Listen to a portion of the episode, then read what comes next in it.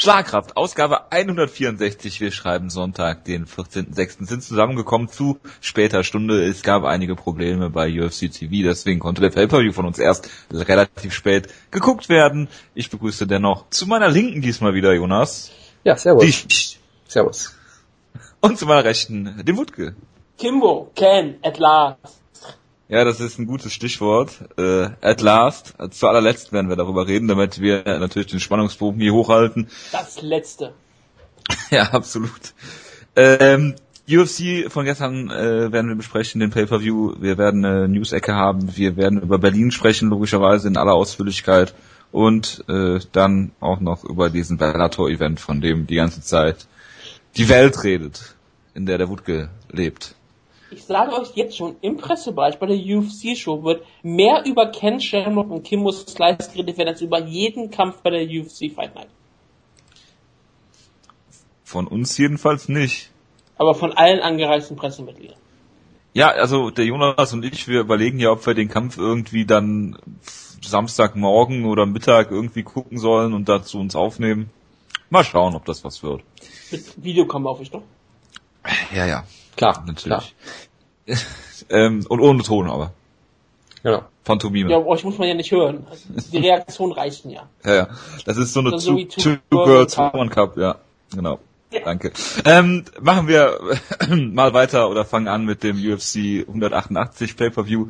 Äh, Verdum gegen Kane Velasquez und äh, ist es das passiert, was niemand kommen gesehen hat? Fabricio Verdum hat gewonnen, hat Kane in der dritten Runde submitted und äh, ja, wer von euch möchte anfangen oder soll ich anfangen? Na, jetzt haben es sehr viele ja kommen sehen, ne?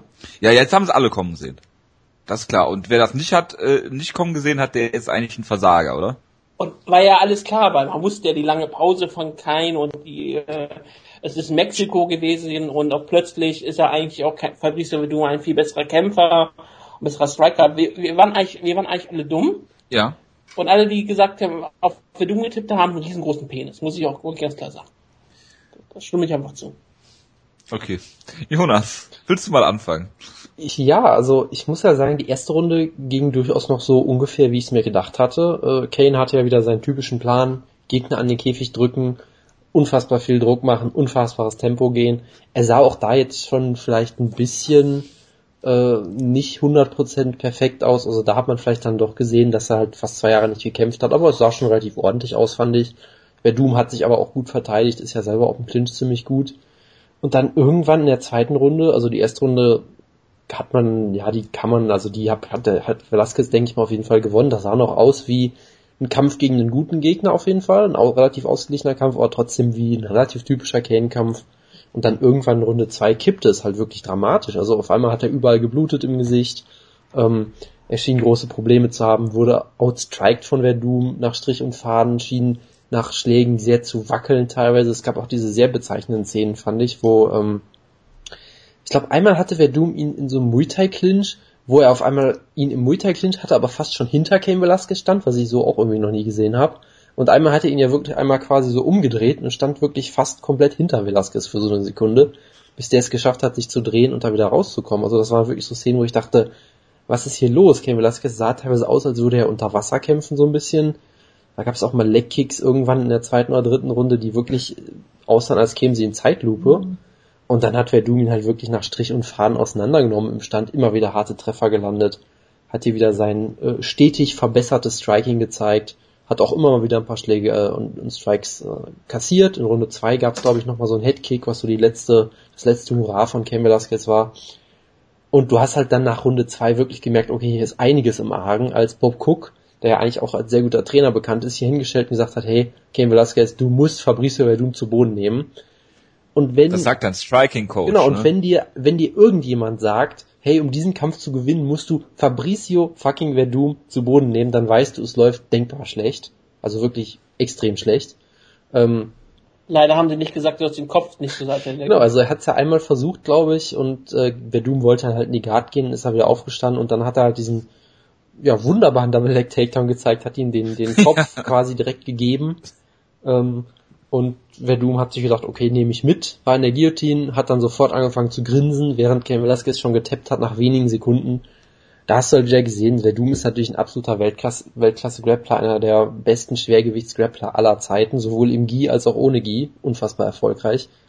Und das war natürlich ein absolut traumhaftes Finish hier und das Absurde ist ja, natürlich kann man sagen, hey, du darfst Verdum niemals zu Boden nehmen, aber andererseits, also ich sag mal so. Was sonst machen sollen in der ich meine, sonst wäre er ausgenockt worden, glaube ich, so wie der Kampf lief. Also er wirkte halt komplett fertig mit der Welt, wurde von jedem Schlag irgendwie hart getroffen und ja, letztendlich, du kannst halt immer sagen, ja, wenn er halt ein Single Leg versucht hätte oder wenn er halt ein Double Leg gemacht hätte, wo er den Kopf halt versucht zwischen die Beine von Verdum zu kriegen und nicht so an die Seite. Ich meine, das ist ja durchaus bekannt. Wenn du diese Art von Double Leg machst, dann ist der Kopf halt da, sodass die Gefahr der Guillotine besteht. Ja. Du mir natürlich auch mitgeholfen, dass es so passiert. Ja gut, aber er hat, er, wir haben ja schon mehrfach drüber gesprochen, aber ich glaube, das waren dann auch mehr Instinkte von Kane als alles andere. Das ist ne? sicherlich richtig. Von daher, du kannst über die konkrete Ausführung die kannst du kritisieren, aber es ist jetzt noch nicht mal so, dass du irgendwie sagen könntest, mein Gott, was für eine furchtbare, was, was für eine furchtbare Anweisung von Kanes Corner und was für eine furchtbare Idee von Kane. Also es war jetzt nicht so wie der Kampf gegen Fedor, weil beim Kampf gegen Fedor hättest du dich nachher hinstellen können und sagen, das habe ich bestimmt damals auch gemacht als riesengroßer Fedor-Fan. Ja gut, also Fedor, der war halt so überheblich und hat seine eigene Aura zu sehr geglaubt oder Verdum hat ihm eine Falle gestellt und hat so getan, als wäre er angeschlagen. Auf jeden Fall würde das im Rematch natürlich nie wieder passieren und da würde Fedor klar gewinnen. Und äh, Fedor hat einfach nur einen dummen Fehler gemacht. Das kannst du in dem Kampf halt absolut nicht sagen, weil selbst wenn der Takedown nicht passiert wäre, dann wäre er vermutlich ausgenockt, ausgenockt worden. Also von daher. Also du forderst jetzt Fedor gegen Verdum 2. Absolut, ja, das ist genau das, worauf ich hinaus wollte. ähm, von daher äh, kann, kann ja einer von euch mal übernehmen. Auf jeden Fall äh, sehr, sehr beeindruckend gemacht von ja, Verdum. Ja das mache ich natürlich gerne. Ja, du hast ja schon gesagt, in der ersten Runde hat dieser Gameplan noch funktioniert mit an den Käfig drücken und, und auf ihn einschlagen. Ähm, zweite Runde hat das dann, ging das ja völlig nach hinten los und der wurde immer langsamer. Und ähm, da habe ich dann auch gedacht, okay, äh, irgendwann wird der Takedown kommen, weil er im Stand nicht mehr äh, dazu in der Lage ist, äh, da mitzuhalten. Irgendwann wird der Takedown kommen und dann ist es vorbei. Und als die, die Ringecke es dann von der zweiten in die dritte Runde gefordert hat, dann war klar, dass es vorbei ist. Die nicht nur gefordert, sie hätten ja angeschrieben. Die Sache, ja, die Sache ist, was, was machst du in dem Moment als Coach? Welcher Gameplan, der in der ersten Runde funktioniert hast, den kannst du abgeschminkt, nach der zweiten Runde funktioniert da gar nichts mehr. Ja, ihm dann auch zu sagen, was er, was er dann tun soll oder wie auch immer, äh, das, das, ja, was, was willst du dann anders machen in der, in der, in der Ringecke, wenn dein Plan nicht so funktioniert? Äh, Augen zu und durch, im Sinne von, nimm ihn mal zu Boden, hoffe, dass sie genug geschwitzt haben. Kane war ja auch blutig wie Sau. Ähm, aber das hilft ja gegen Verdum dann in dem Falle nichts. Ich meine, er hätte vielleicht äh, nur Frank Mir überlebt in dem Moment wahrscheinlich, oder Wutke? Ja, Frank Mir hätte eine Armbar rausgeholt und hätte äh, Natürlich. Fabricio Verdum getappt. Von oben. Ja, von aus der Guard. Ja. Okay. Aus der Guillotine von Fabricio Verdum. Mhm. Okay. Kein Problem. Also das ist, da mache ich mir keine Sorgen. Ähm, man muss ja auch so sehen, in der ersten Runde hat ja kein äh, Verdum einmal selbst zu Boden genommen und da sah er ja auch ziemlich mit gutem Selbstvertrauen aus, konnten ja in die Side Control gehen und hat ihn da ein bisschen kontrolliert, dann wurde der Kampf wieder schnell aufgestanden. Aber es wirkte ja so, als hätte kein sich auch darauf vorbereitet, Takedown zu zeigen in diesem Kampf. Und aber nur unter seiner Bedingung. Ne? Also er wollte bestimmt wenn er den Kampf zu Boden nehmen wollte, wollte er immer den Kampf zu Boden nehmen, wann er es machen wollte. Immer wenn wir Doom ihn in den ersten beiden Runden die Möglichkeit gab, den Kampf zu Boden zu nehmen, hat er das natürlich nicht getan, weil das war ja das, was Doom denn auch wollte. Und in der dritten Runde, wie du angesprochen hast, war er so völlig am Ende, wurde so hart getroffen, dass er irgendwann einfach instinktiv den Takedown versuchte und dann dort den Fehler machte, den Kopf frei hielt und das lässt sich für Doom nicht zeigen zweimal drum bitten, das nimmt er sofort an und das hat er diesen Killerinstinkt. Das haben wir auch angesprochen. Wenn du jemand eine solche Stärke hat wie Verdum, dann ist es halt immer so, dass er gewinnen kann. Aber was davor war, das ist halt das Brillante dran gewesen. Dass Verdum in der ersten Runde nicht überwältigt wird, sondern sein Stil komplett weiterging, sich nicht davon beeindrucken ließ, dass er den Käfig gedrückt wurde, dass er den Kampf nicht zu Boden nehmen kann, dass er selbst zu Boden genommen wird und am Boden nichts tun kann, dass kein Velasquez hier ihn überarbeitet, hat sich davon nicht aus Ruhe bringen lassen, einfach weitergemacht, immer wieder eigentlich schöne Konter gesetzt. Kein Velasquez hat damit noch beeindruckt, hat mir äh, eine blutige Wunde zugefügt, was auch nicht immer äh, sehr einfach ist, gerade nach so einer Pause. Und in der zweiten Runde, als kein Velasquez langsam wurde, hat Verdum sofort ähm, gewusst, was hier die Möglichkeit ist und hat ihn richtig hart zugesetzt. Und auch dort war er intelligent. Er hätte ja auch durchaus ähm, viel häufiger, viel aggressiver auf ähm, Kai Wallace einschlagen können. Er hatte ihn ja mehrfach angekündigt gehabt Und manch anderer Kämpfer wäre hinterhergelaufen, hätte ihn versucht, schon in der zweiten Runde auszunocken oder zu Boden zu nehmen und dazu zu submitten oder was auch immer. Aber Verdum wusste aber auch, das ist ein Fünf-Runden-Kampf im besten Fall und kein das ist bekannt für sein Cardio.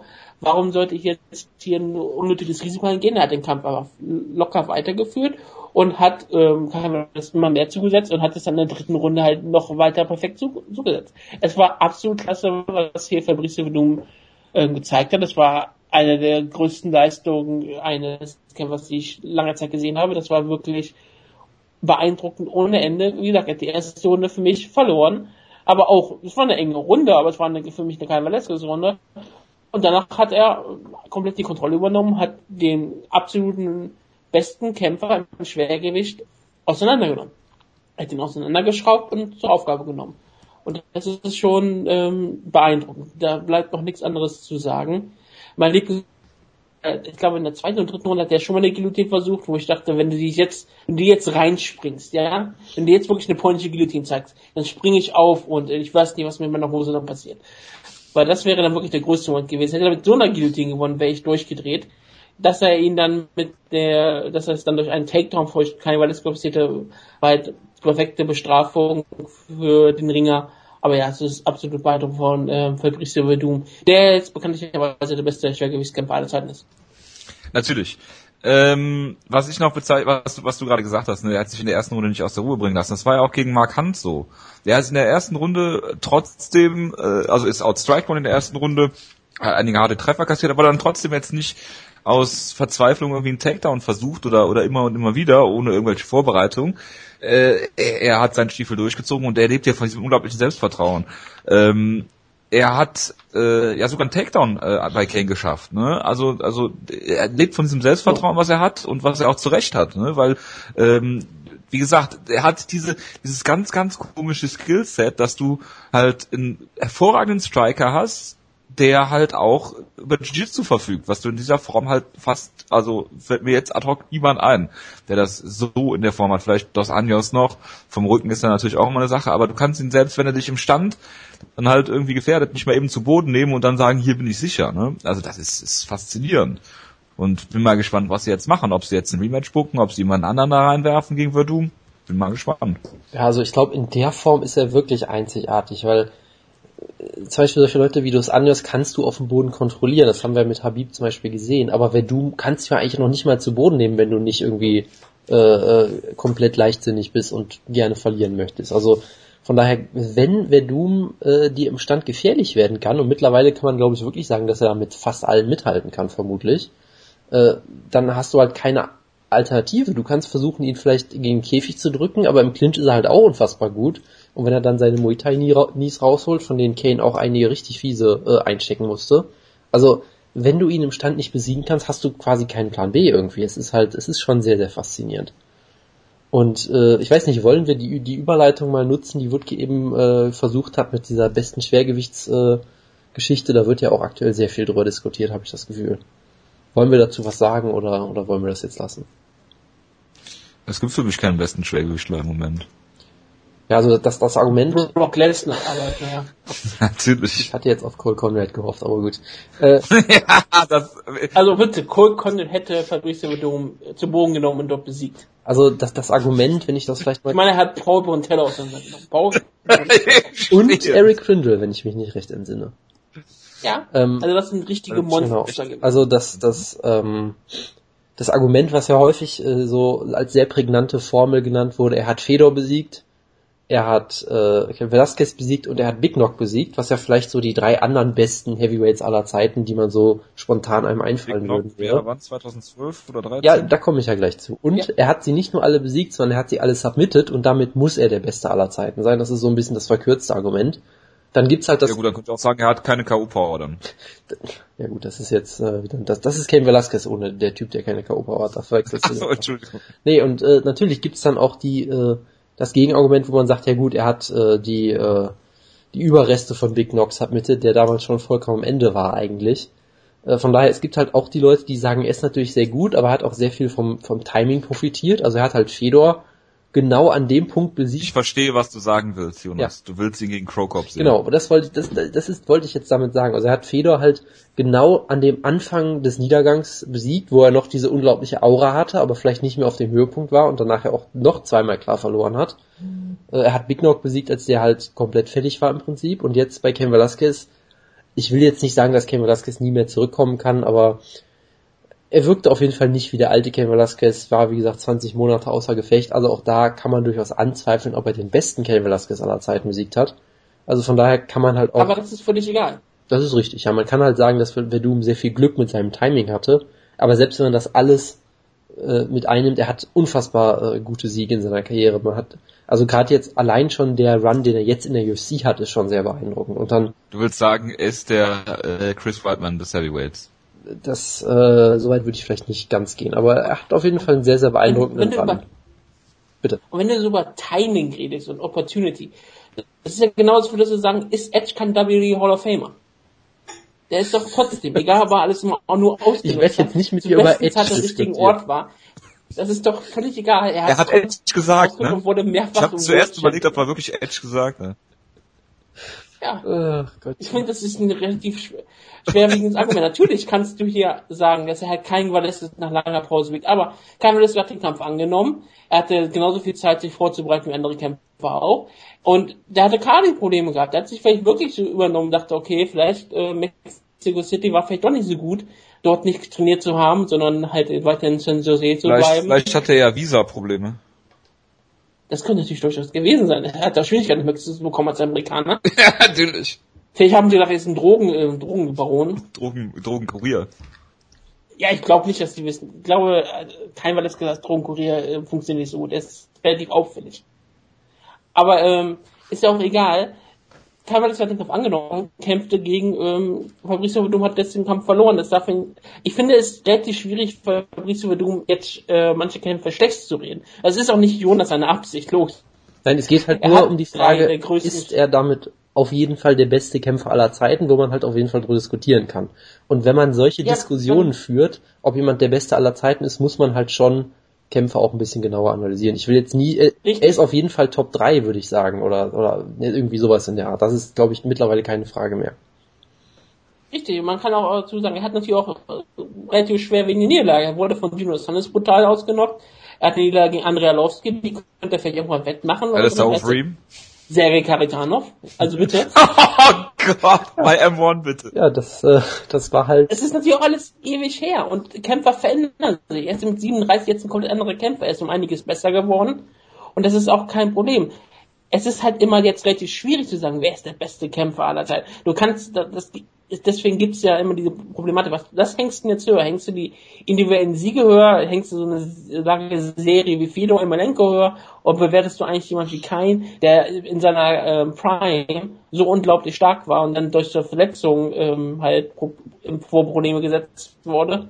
Was hängst du da jetzt höher? Und es ist auch noch nicht mal so, dass es beendet ist. Manche sagen, okay, Fabrice Williams ist der beste Kämpfer aller Zeiten. Kein ist, was ist jetzt? Immer noch Anfang 30? 32, glaube ich. Das ist eine, 32, 33 oder so. Ja, das ist ja, er kommt und. Also, also, also fürs Heavyweight ist er auf, Heavyweight fürs, fürs Heavyweight ist er auf jeden Fall ein Young Man, das ist ganz klar. Er ist jung genug. Und wir wissen nicht, was, was er wieder mal fit bleibt, was er dann noch zeigen kann. Ich meine, er könnte ja eine Rematch geben, Fabricio Verdum das zerstören, als wäre Junior dos Anjos gewesen. Äh, Junior, Junior dos Anjos. Gegen den Sohn von Rafael dos Anjos. Das äh, sollte ja, man nicht, also, also ich, welche Kommission das erlaubt hat, weiß ich jetzt wirklich nicht. als, wär, als würde er aus irgendeinem zweiten Junior dos Anjos machen man dann, dann werden sich schon viele Fragen wieder ähm, wegmachen und wir wissen nicht, was alles noch kommt. Also ich bin relativ vorsichtig damit, aber Fabrice du hat auf jeden Fall hier durchaus klar gemacht, dass er einer der besten aller Zeiten ist. Daran ist kein Zweifel. Ob der Beste ist, kommt immer auf die Interpretationsauslage an. Und das ist sowieso immer eine da gibt Diskussion. Es keine richtige Antwort. Ja, ja, genau. Es gibt keine richtige oder falsch. Außer wenn man sagt, Frank Shamrock ist der beste Kämpfer. ja, dann, dann, gibt es richtig und falsch. Nämlich ja. richtig, ja, Frank Shamrock ist es. Hast du gerade Ken und Frank Shamrock verwechselt auch noch? Das ist Nein. Gut. Ähm, also, also ich bin natürlich dafür, dass Ken Velasquez jetzt erstmal einen Aufbaukampf bekommt, so gegen Bigfoot Silver oder so jemanden Äh, und dann, dann, ja, genau. dann gibt's das Rematch gegen Verdum, das gewinnt Cain Velasquez dann, dann muss es natürlich einen dritten Kampf geben. Und dann kann man im Jahr 2019 weiterhin sagen, dass Cain Velasquez in den letzten neun Jahren gegen vier Kämpfer gekämpft hat oder drei Kämpfer oder sowas. Ja, aber da muss äh, JDS nochmal drin sein. Das, das kriegen Was wir sicherlich auch hin, ja. Jonas, Ja. was sagst du eigentlich zu der, der Aussage deines Homeboys Mike Fagan, der jetzt gefordert hat, dass man ähm, manche Kämpfer halt einfach mal Tune-Up-Kämpfe geben sollte nach 20 Monaten Pause. Auch wenn kein das Champion gewesen wäre, wäre es nicht vielleicht besser zu sagen, okay, kein das kriegt einen Schwergewichtskampf, vielleicht einen Non-Title-Fight gegen jemanden, der nur Top 10, Top 15 ist, Es damit wurde- er wieder reinkommt Es wurde, glaube und ich, dann erst den ja, Titel es, es wurde, glaube ich, Ben Rothwell einfach mal so in den Raum geworfen, da wäre ich natürlich absolut für. Würde Kane natürlich ganz Aber was klar... wäre was wär passiert? Was wäre passiert, hätte äh, Ben Rothwell diesen Also, Kampf dann wenn wir uns jetzt den letzten Kampf von Rothwell angucken und den letzten von Cain Velasquez, ist es ja relativ klar, dass Big Ben ihn mit einer Guillotine submitted hätte, oder? Nein. Absolut. Ja. Ja. Also, äh, Er wäre auf jeden Fall fitter gewesen. also ich sag mal so, für Cain Velasquez... Ja, die Kämpfe in der Höhe von Ben Rothwell möchte ich absolut nochmal sehen. Genau, also es wäre vielleicht für Cain Velasquez gut gewesen. Andererseits ist es halt schwierig, das so zu verkaufen, weil du kannst halt, also nach dem Modell der UFC kannst du auf jeden Fall nicht dein Heavyweight Champion einfach in ein Non-Title-Match stellen, einfach mal so. Das ist, das, Das hat für Bellator nicht ganz das, funktioniert. das kannst du als Bo im Boxen vielleicht machen. Ja, und klar, wenn Cain Velasquez das auch noch verliert, dann hast du halt den Super-GAU. Also, schwierig. Äh, Es ist sicherlich hart für ihn gewesen, nach so langer Zeit gegen Verdun zurückzukommen. In Mexiko. Äh, Die, die Höhe von Mexiko scheint ja scheinbar auch eine größere Rolle gespielt zu haben. Verdum hat ja der irgendwie, Druck von Mexiko, den ja auch schon Beispiel in Schweden an Gustafsson hatte. äh, den Druck von Mexiko, den Nicht den Schweden Druck vom bis- Mexiko, aber das einfach heimisch im Publikum Ach so, das als ist- großer Favorit antreten musste gegen ja. jemanden, der sehr gefährlich Ja, ist. und ich meine, wenn du, Man muss sich ähm, mal überlegen. ist- wenn du embedded, Sorry. wenn du embedded geguckt hast, äh, dann hat Fabrizio Verdum ja auch in so einer Siedlung im Wald irgendwo gewohnt für Monate scheinbar oder Wochen. Eine äh, sehr lustigen Siedlung mit äh, Cejudo war glaube ich auch da und ein paar andere Leute, weil er halt wirklich gesagt hat, diese Luft in, Babalu. die, diese Luft, die, genau, der auch, aber der hat ja nicht gekämpft auf der Guard. Äh, diese Luft in Mexiko, da muss man sich drauf vorbereiten. Kevin Velasquez wird das noch bereuen, dass er erst zwei Wochen vorher gekommen ist. Ist natürlich jetzt auch Mexiko gelebt hat. ist jetzt natürlich, ist jetzt natürlich auch die, die große Frage, weil ähm, Cardio Kane, so sah er ja jetzt nicht wirklich aus in dem Kampf, ob das jetzt an bestehenden konkreten Verletzungen lag, an der Luft in Mexiko, vielleicht auch einfach daran, vielleicht auch daran, dass er einfach so viele Verletzungen mittlerweile hatte, dass er einfach gar nicht mehr in diese Form kommen kann, die er früher mal hatte. Das könnte ich mir allgemein auch sehr, sehr gut vorstellen einfach. Sah man ja auch mit Dominic Cruz, dass er zurückkam. ja, da hat man jetzt auch nicht gesehen, wie seine Cardio ist in dem Kampf, der glaube ich eine, eine Minute ging oder so. Ne? Aber also es sind viele Fragen offen nach dem Kampf. Ich glaube, sehr viele Leute haben auf jeden Fall das Gefühl, dass das nicht die beste Version von Cain Velasquez war, die wir hier gesehen haben. Trotzdem, man sollte natürlich nichts von Verdum wegnehmen, der hier eine unfassbar gute Leistung gezeigt hat. Das auf jeden Fall. Gibt es Ist noch ist Rafael Condero der beste Coach in Mixed Martial Arts? Er ist auf jeden Fall der Auch immer, Coach, was auch- der Coach des was Jahres. ein Das, gemacht hat und mit ist auf jeden Fall der Trainer, der, wo du bei seinen Kämpfern die größte Entwicklung sehen kannst. Sowohl bei ihm als auch bei Dos äh, Anjos. auf jeden Fall, ja. Gut. Machen wir mal weiter, oder gibt's noch irgendwas zum, zum Main Event zu sagen? Was buckt man denn jetzt? Fangen wir mal mit, ne? fangen wir mal mit äh, Verdum an und machen dann Kane. Ja, Verdum gegen JDS in Brasilien, würde ich einfach mal sagen. Das ist, glaube ich, das, was du am Gott. besten verkaufen könntest, so. Brasilianer kämpfen nicht gegeneinander. Ja, und auch nicht in Brasilien. Ja, Heavyweight. Dann, äh, dann weiß ich es auch nicht, wenn ich solche Kämpfe nicht bucken kann, die ich eigentlich möchte. Nee, also, okay, ist also du schlecht für, ein- die- für ein Rematch? Die, ja, für ein direktes Rematch, glaube ich, da tust du ihm keinen Gefallen mit. Also, was ich halt öfter gehört habe, ist, dass du irgendwie sagst, Verdum gegen JDS, das wäre vielleicht für Brasilien auch ein ganz guter Kampf, weil Verdum ist, glaube ich, sehr gut daran, sich zu vermarkten in sieben verschiedenen Sprachen und JDS ist allgemein auch sehr beliebt, da könntest du einen großen Kampf draus machen. Und währenddessen gibt halt Kane einen in Anführungszeichen Aufbaukampf gegen Stipe Miocic oder so jemanden, weil du kannst ihm nicht Ben Rothwell Ja. geben, dass das geht. Findest, glaubst du nicht, dass damit der wahre Nummer 1 raus, wenn Steve Miocic eigentlich übergangen wird? Die Frage ist halt, ist er der wahre Herr Nummer 1 Wollte ich auch Herausforderer? Weil er hat immer noch ja, aber das ist doch, dann JDS könnte verloren. Ne? sagen, pass auf, dann könnte Verdum doch sagen, dass er gar kein Kroate ist, sondern nur seine Eltern Kroaten waren. Ja. Das- das und dann ist- könnte, äh, könnte der Kampf in Zagreb Das stattfinden. ist auch so ein, Was? genau, das ist so ein, das Genau. ist so ein geiles Gimmick. Das habe ich, ich, irgendwo habe ich das auf Twitter auch gelesen. Das sollte, Was? das sollte sein neues Gimmick werden, dass er jetzt immer in der Heimatstadt des Herausforderers kämpft und immer sagt, ich bin Äh, also er geht nach Kroatien, sagt dann Stipe Miocic, ich, Auf Spanisch. er lernt dann ein bisschen Kroatisch, sagt, ich bin mehr Kroate als Stipe ähm, und so weiter. Also Genau. es ist, es Meine Tochter ist mit- Kroatien geboren, die ist auch Kroatin. Ja, also es ist ein, ist ein tolles Gimmick. Was sagt hat eigentlich dazu, dass im spanischen, dass im spanischen Padres vom männlichen Vater abgeleitet ist und auch Väter heißen könnte? Da fällt mir jetzt Muss nichts man zu das- ein. Okay, schade. Ich dachte, ich erwähne das mal, wo er doch so viel Wert auf Geschlechter legt. Der Patre ist doch auch der Priester, sozusagen, der Vater. Ja, aber Padres sind die Eltern. Oder die Väter halt. Ja, weil ja meistens der Vater ja der Kopf der Familie ist. Ich verstehe, wo es herkommt. Ist die Ableitung ja nicht gerade. Das kritisiert. Achso, äh, ich finde das ähm, nicht modern. Danke. Gut, machen wir mal Kein weiter. Problem. Also ihr sagt äh, lieber Junior, Junior Santos als Andredowski. Ich sag gar nichts. Ich habe noch gar nichts gesagt. Was sagst du? Willst du, lieber, willst du nicht lieber Andredowski gegen Verdun 2 haben, als Verdun gegen Junior Santos 2? Ich will immer Andrei Arlovski im äh, Schwergewichtstitelkampf sehen. Und warum gibt's immer nur Rematches in, in Schwergewicht? Nee, ich, du kannst ja Arlovski gegen Miocic stellen. Ja, aber das, das, das haben wir ja in Cybert schon geklärt, das ist Unsinn. natürlich. Entschuldigung. Entschuldigung. Da muss ich nochmal in den Thread gucken. Das tut mir natürlich sehr leid. Aber ich glaube, ich meine, äh, Barnett ist auf der 6 gerankt, hat einen Kampf gegen äh, Roy Nelson. Wenn er den gewinnt, ist er ja auch schon wieder fast Nummer 1 Herausforderer. da ist doch immer sehr nah dran, auf, ganz klar. Ja. Ja, aber es, es reicht ja, wenn man einen Sieg hat im Heavyweight, das habe ich auch auf dem Board gelernt, das reicht dann völlig aus, um ohne weitere Probleme dann einen Heavyweight-Titelshot zu kriegen. Gut, machen wir mal weiter mit, äh, äh, ja, sollen wir noch drüber reden, wem, wem wir Kane geben würden? Kane gegen Travis Brown?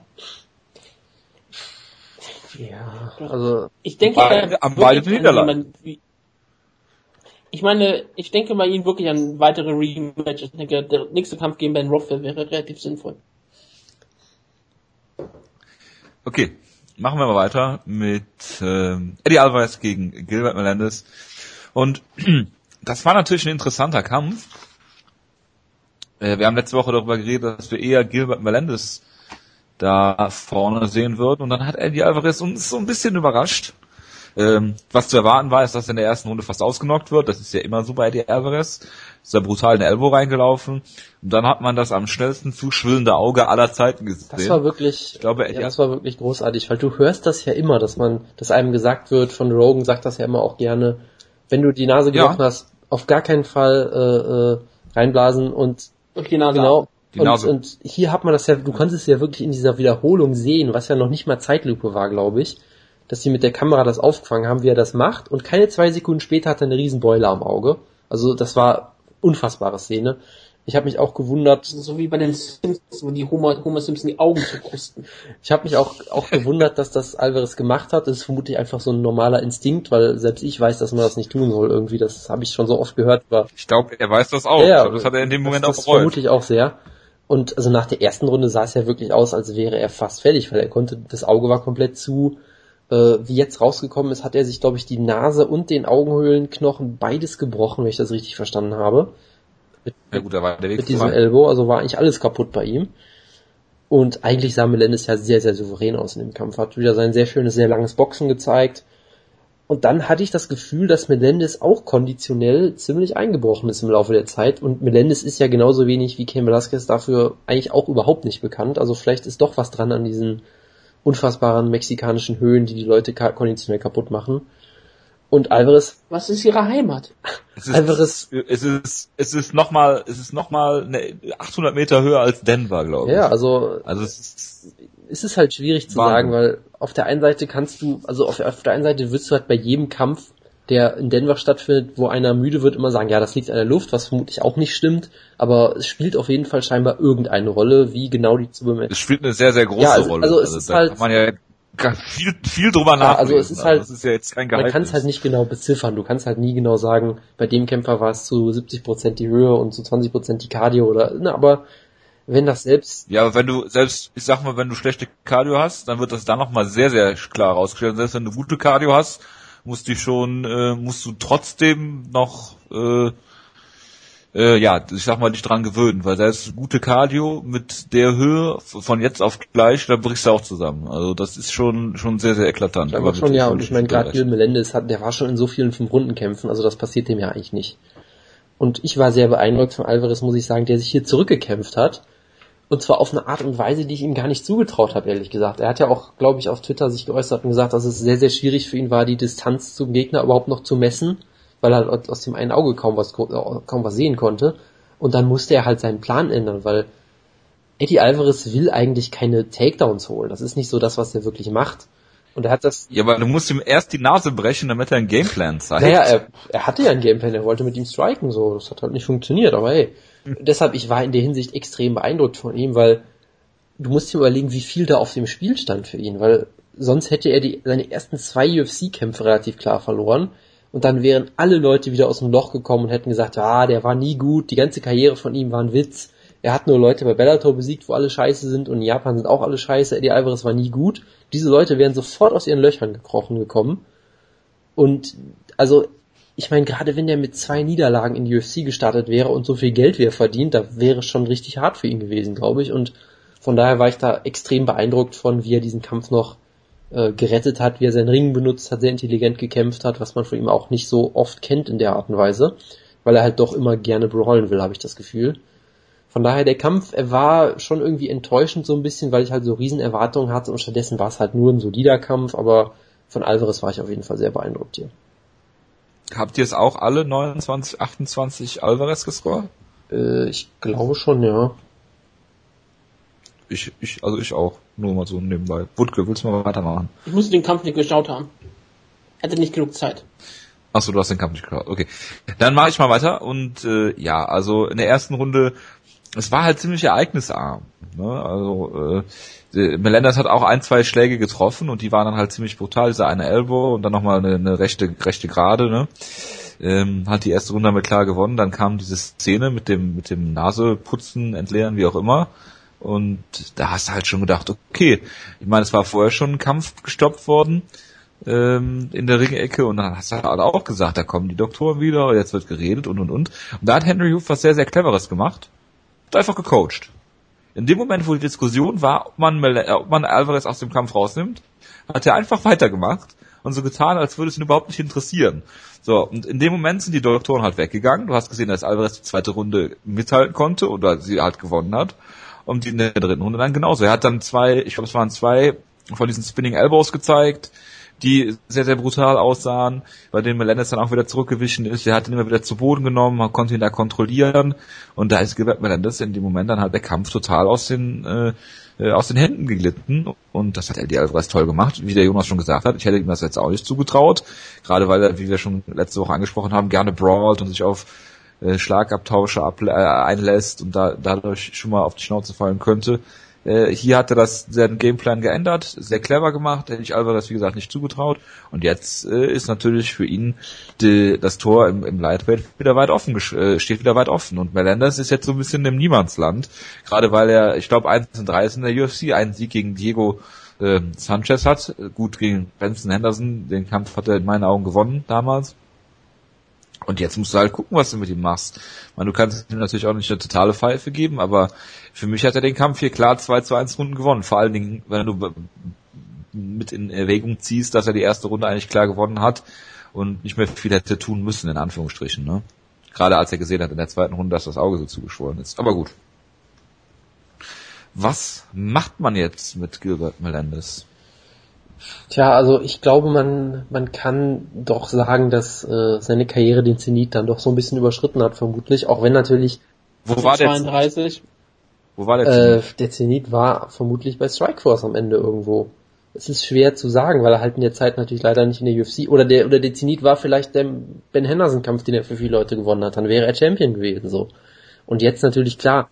Ja, aber was ist denn, aber Jonas, wenn er jetzt im nächsten Kampf hier äh, weiß ich nicht, wen besiegt, dann ist das wieder, äh, da, da, da wäre ich vorsichtig mit. Also gegen Pettis kannst du verlieren. Ja, klar. Er hatte gut Gameplan, er konnte den nicht umsetzen. Okay. Klar, er hat auch gegen Pettis die erste Runde gewonnen, das ist mir schon klar. Ich glaube halt schon, dass äh, er sich näher an dem Untergang, nicht dem Untergang, dem Ende seiner Karriere befindet als dem Höhepunkt, aber auch bei ihm gilt natürlich das gleiche wie bei Alvarez. Er hat jetzt zwei Kämpfe am Stück verloren. Er verdient sehr, sehr viel Geld, glaube ich. Also für UFC-Verhältnisse auf jeden Fall äh, ziemlich viel. Da ist halt Ja. auch die Frage, wie setzt du ihn jetzt ein? Weil du ihn jetzt vermutlich nicht auf äh, Prelims auf Fox Sports 1 stellen willst oder irgendwie sowas für das Geld. Von daher, ich bin mal sehr gespannt, was sie mit ihm machen, gegen wen sie ihn jetzt stellen. Mir fällt jetzt auch spontan ehrlich gesagt niemand so richtig ein, der mir jetzt Es tut sich niemand hervor, wenn man so, wenn man so ja, richtig. Also von anschaut. daher, ähm, ich, ich wüsste es jetzt gerade wirklich nicht. Also ich bin mal gespannt, was er mit ihm macht. Michael Johnson. Auch wenn er einen Sieg hat. Der hat doch jetzt demnächst, glaube ich, einen Kampf gegen irgendwen. Nurmagomedov im Comeback-Kampf.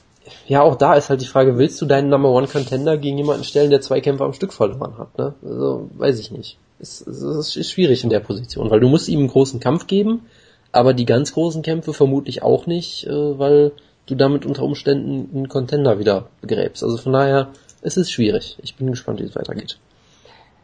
Der nächste Ja. Kampf von Michael Johnson Sorry. ist ja gegen Benny Dariush. Was ein sehr, sehr interessanter Kampf ist. Und du könntest ihn dann durchaus gegen den Verlierer stellen.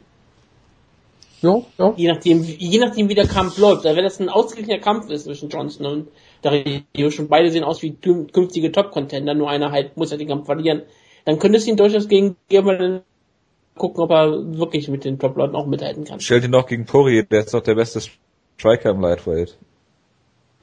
Ist er nicht der härteste Striker im Lightweight? Dann der härteste von mir Der aus. härteste Boxer. Ja, wäre natürlich auch ein spaßiger Kampf, so. Hätte ich jetzt auch keine Probleme. Ja, ich meine, das würde, wenn Poirier gewinnen sollte, würde ihn das unglaublich hoch katapultieren und Belair ist dann halt am Ende. Ne? Ja, also er muss halt solche großen Kämpfe kriegen, weil er wird, ne, er wird, So wie mit er Overeem. wird keine Aufbaukämpfe mehr kriegen, ja, richtig. Nur halt das Lightweight ungefähr zehnmal so tief ist wie Heavyweight, von daher. Ja, ja. Aber ja, ich, ich bin gespannt. was wird. Es gab, glaube ich, auf Twitter, ich bin nämlich hundertprozentig mit der Statistik, dass wenn du einen ähm, Lightweight Title Shot bekommen hast und verlierst, dann hast, ist es normalerweise so, dass du die nächsten, in den nächsten beiden Kämpfen wenigstens eine Niederlage haben wirst. Und ich glaube, der Einzige, der es nicht hatte, war Georg Melendez, der mal Diego Santos zwischendrin besiegt hat. Sonst war es in den letzten sieben, Kämp- sieben Herausforderern, die verloren haben, haben immer einen der nächsten beiden Kämpfe verloren, was auch immer ein ziemlich hartes Zeichen ist wie gut die Division ist. Also wenn du in das Gold angetreten bist und hast es nicht gewonnen, dann bist du auch jemand, der bald wieder verlieren kann. Das ist Ja gut, Frankie gegen Ben nur zwei war eine Robbery. Das wissen wir alle. Das wissen wir ja alle. Aber ja, ähm, Eddie Alvarez ist natürlich auch so wirklich im Fall, was machst du mit ihm? Denn er steckt auch so, so mitten im Nix weiterhin. Er hat zwar diesen, er hat eine Niederlage gegen Don Cerrone, das ist keine Schande, ganz klar, wo auch gut aussah. Er hat diesen Sieg gegen Georg Melendez, damit ist er jetzt noch weit, weit nach oben katapultiert. Aber es ist auch noch nicht, es ist, es ist auch nicht so, dass er jetzt vielleicht einen Kampf davon entfernt ist, irgendwie einen Titelschutz zu bekommen. Ja, dann kannst du ihn gegen den Sieger Darius gegen äh, Johnson stellen. Genau, das wollte ich gerade sagen. Ich glaube, das ist wahrscheinlich so eines der wahrscheinlichsten Camp, ähm, ähm, Kämpfe, die er haben kann. Du könntest natürlich auch wirklich jetzt gucken, was du mit ihm machst und sagst, naja, Nurmagomedovs ähm, Coach hat gesagt, er soll nicht, er soll nicht warten, dass er den Teilschritt bekommt, sondern wenn er wiederkommt, soll er kämpfen. Du könntest dann auch einfach in die Alvarez sagen, hier, ähm, du verdienst genug Geld, wie ständig ist ein Khabib. Wenn er da gewinnt, hat er einen schon. Wenn er da gewinnt, hat er einen Teilschritt, logischerweise. Ja. Das kannst du, kannst du so, kannst du machen. Das auf jeden Fall. Finde ich auch einen interessanten Kampf. Das auf jeden Fall. Mit der Takedown-Defense könnte spannend werden, ja.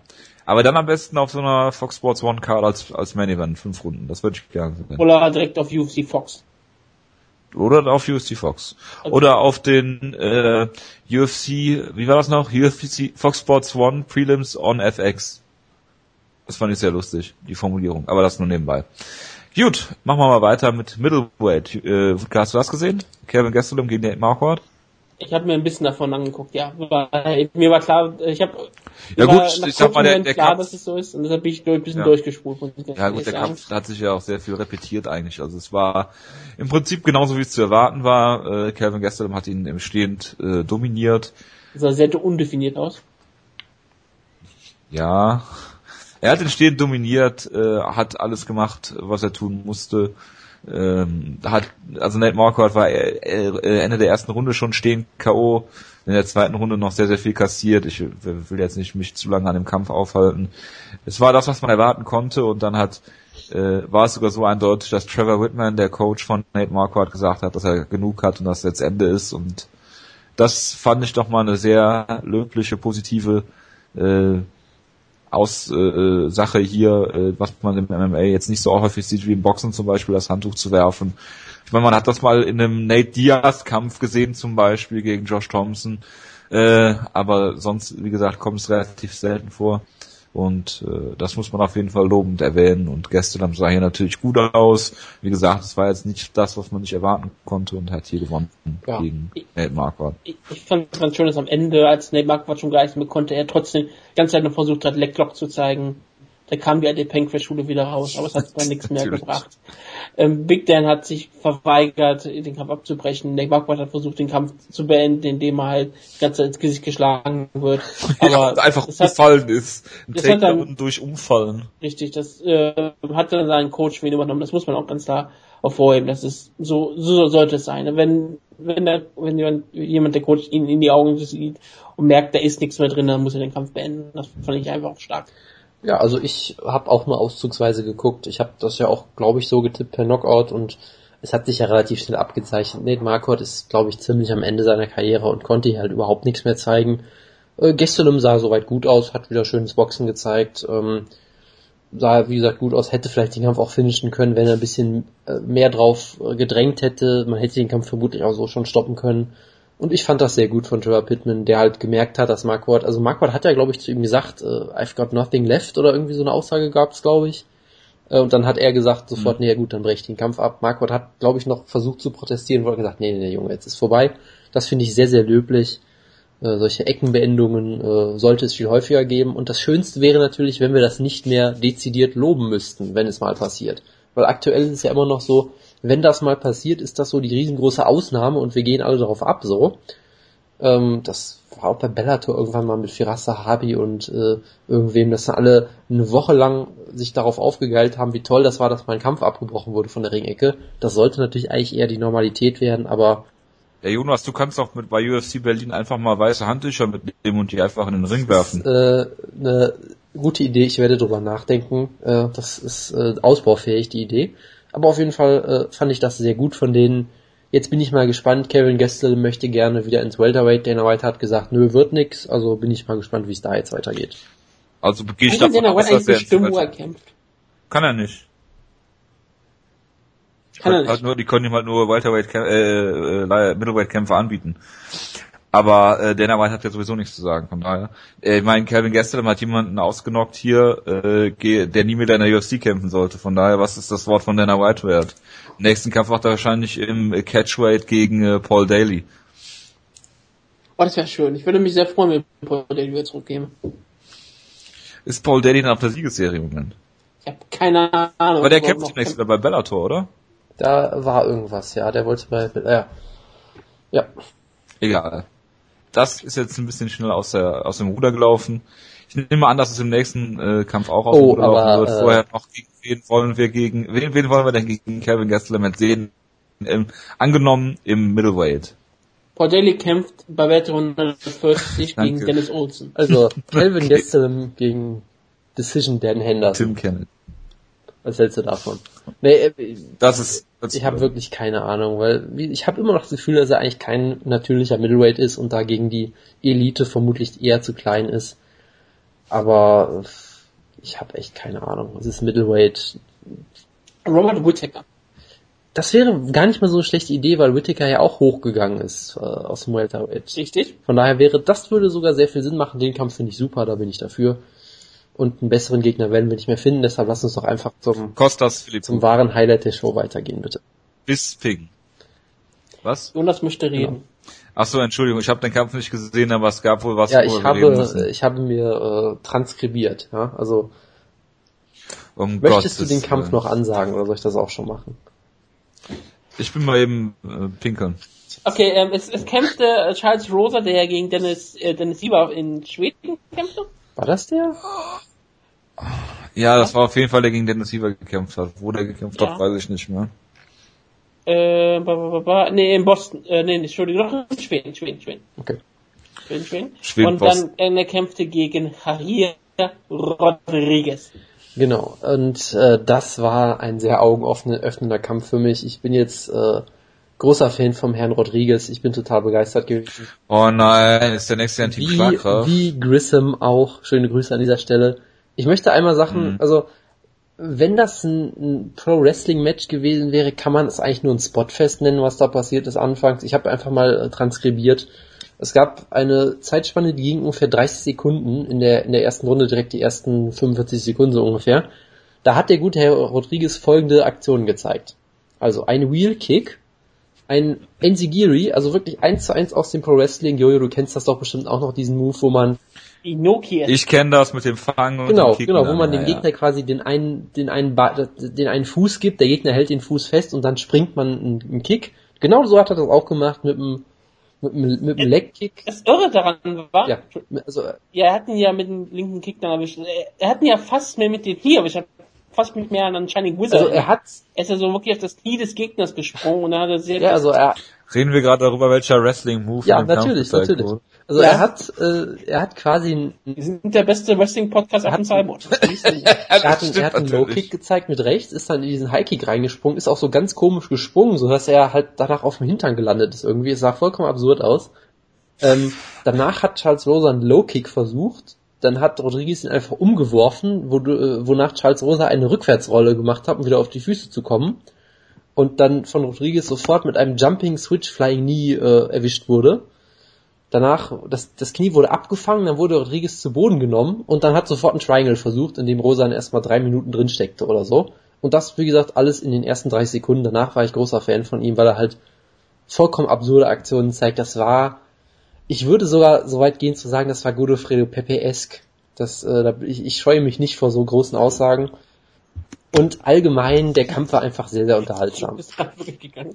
Also Rodriguez ist auf jeden Fall unfassbar spektakulärer Kämpfer. Er ist, glaube ich, 22 oder 23 Jahre alt. Betrinkt er sich jetzt oder was?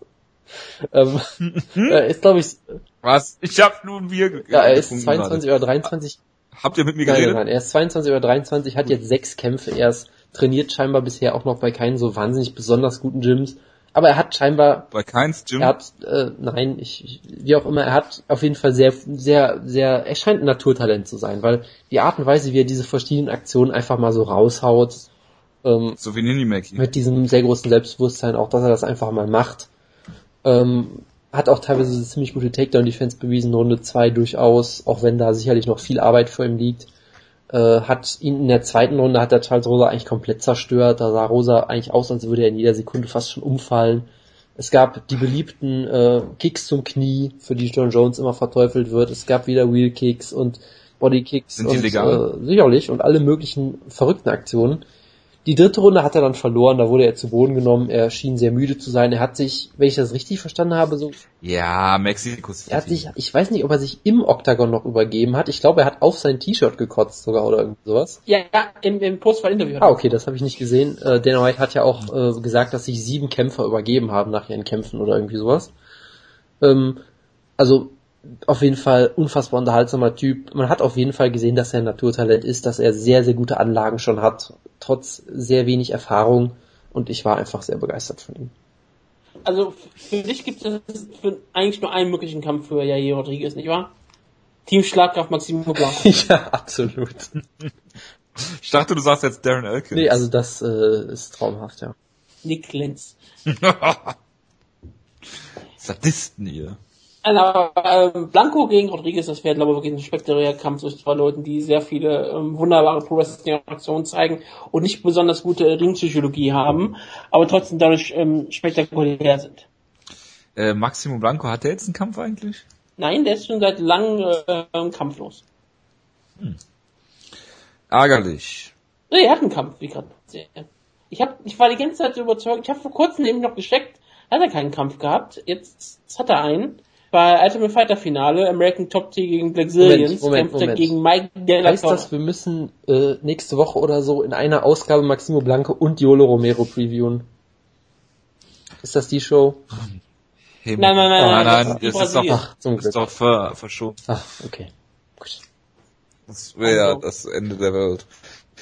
Tisha Torres gegen Angela Hill habe ich nicht Äh, ja, der Kampf war relativ furchtbar, fand ich, muss ich sagen. Wutke, hast du Ich hab dazu irgendwas? gesehen, es war ja, ich, ich fand eigentlich, dass ich teilweise recht hatte mit meiner Aussage, dass äh, sie Torres nicht wirklich na, ja, damit, damit lag ich komplett falsch.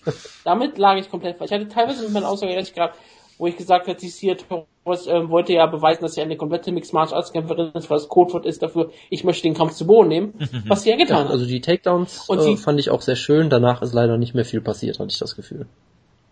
Richtig. Das, das ganze Problem mit diesem Kampf war eigentlich, dass Angela Hill so wirkte, als sie hatte ein, ein Jetzt Plan. Sie wollte den Kampf, in, Kampf kontrollieren, sie hatte versucht, aggressiv zu sein, nur wusste mit dieser Aggressivität, die sie hatte, nichts anzufangen.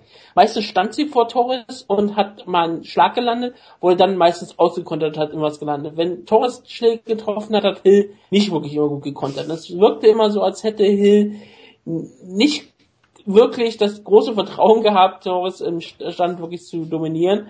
Und Torres hat immer wieder mal versucht, den Kampf zu Boden zu nehmen. Mal hat Hill den Kampf Takedowns gestoppt, das sah dann immer ganz gut aus. Hat sie den Kampf zu Boden genommen, hatte Hill keine Antwort drauf gehabt. Aber Torres ist auch weiterhin keine so gute Grapplerin, dass sie mit Angela Hill irgendwas am Boden machen konnte. Sie konnte sie kontrollieren, klar, logisch. Und das ist auch nicht wirklich schwierig für sie gewesen. Aber sie hat halt auch wirklich kein gutes Grappling, auch kein offensives Grappling, dass sie daraus jetzt irgendwie eine Submission machen kann oder besonders gutes Ground and Pound oder irgendwie besonders gutes Positionsspiel. Sie konnte ihre Position halten, die Angela Hill, aber nichts weiter. Und das machte diesen Kampf dadurch ziemlich langweilig, weil sobald Torres im Stand äh, mal wieder härter getroffen wurde, hat sich gesagt, okay, ich gehe jetzt in mein Grappling und dann hatte, musste Hill verteidigen. Wenn je länger sie verteidigen musste, irgendwann hat Torres den Kampf zu Boden genommen und dann war es halt wieder langweilig. Ja, und ich hatte halt auch das Gefühl, dadurch, dass Hill einfach die ganze Zeit nach vorne gelaufen ist, äh, konnte Torres viel von dem, was sie machen wollte, auch nicht zeigen im Stand, weil sie ja durchaus auch diese Distanz dann gerne hat und braucht. Äh, sie schien mir auch so ein bisschen... Meine, das hat ja Hill eigentlich auch gut Genau, sie hat halt- Sie damit überhaupt nichts Genau, sie angefangen. konnte halt die Schläge nicht wirklich landen, was sicherlich vielleicht auch daran liegt, dass sie noch sehr unerfahren ist im MMA. Ähm, und generell, Torres wirkte für mich auch so, als wäre sie konditionell ein bisschen angeschlagen. Gerade in der dritten Runde haben die Takedowns ja dann auch nicht mehr geklappt. Äh, und allgemein war ich hier ein bisschen enttäuscht, weil Tisha Torres hat eigentlich wunderbare Anlagen, ist eine sehr gute Athletin, hat eigentlich sehr, einen sehr unorthodoxen Striking-Stil, hat auch gutes Ringen durchaus, aber sie macht halt irgendwie noch nicht so viel draus. Also sie war halt, sie hat halt kein einziges Finish in ihrer gesamten Karriere bisher und das merkst du halt langsam, sieht man da halt schon so eine Tendenz, finde ich irgendwie. Also dass sie halt sehr, sehr gute Anlagen hat, aber bisher hat sie es noch nicht geschafft, obwohl sie auch beim sehr guten Team ist, äh, sag ich mal, dass äh, die, diese Anlagen auch wirklich zu maximieren, habe ich das Gefühl. Aber vielleicht lag es auch an der Höhenluft, man weiß es nicht. Aber ich, der Kampf war auf jeden Fall nicht besonders gut. Catherine Pendred hat mehr Finish in seiner Karriere als Teixeira Torres. Ja, ich glaube, fast jeder hat mehr Finishes als 0% ja, in seiner Karriere, oder? Sogar Henry Sejudo. Ja, der hat auch mehr Finishes, würde ich behaupten. Ja, er hat Aber diesmal keins. vier.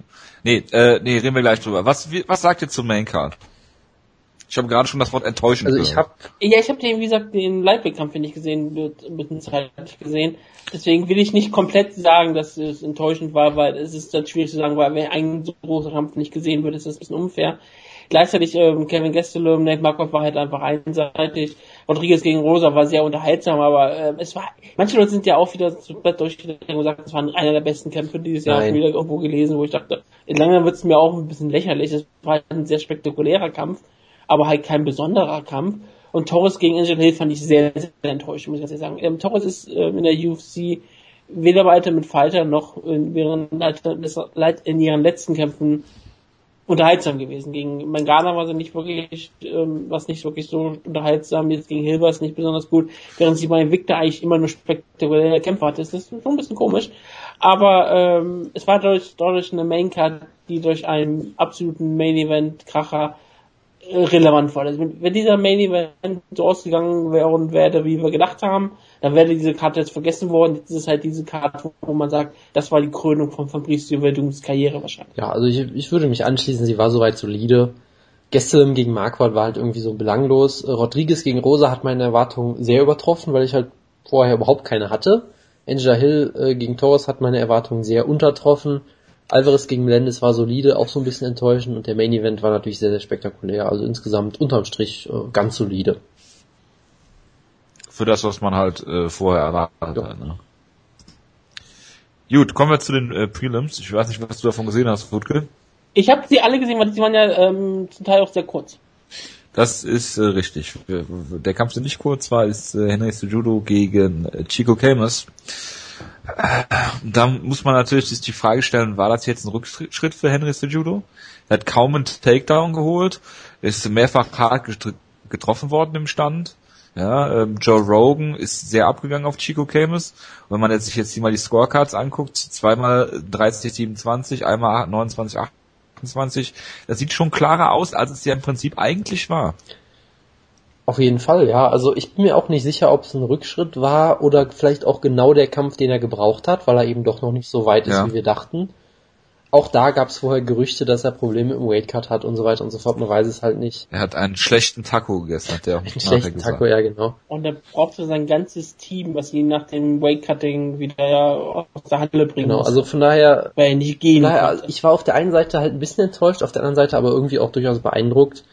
Weil du kannst vielleicht durchaus sagen, dass das so ein Kampf ist, den er gebraucht hat und auch, äh, es gibt ja oft Leute, die sagen, er hat alle Anlagen, aber mental ist er nicht da, er nimmt das nicht ernst. Und ich glaube, wenn du solche Bedenken hast, ist das vielleicht durchaus ein positiver Kampf für dich.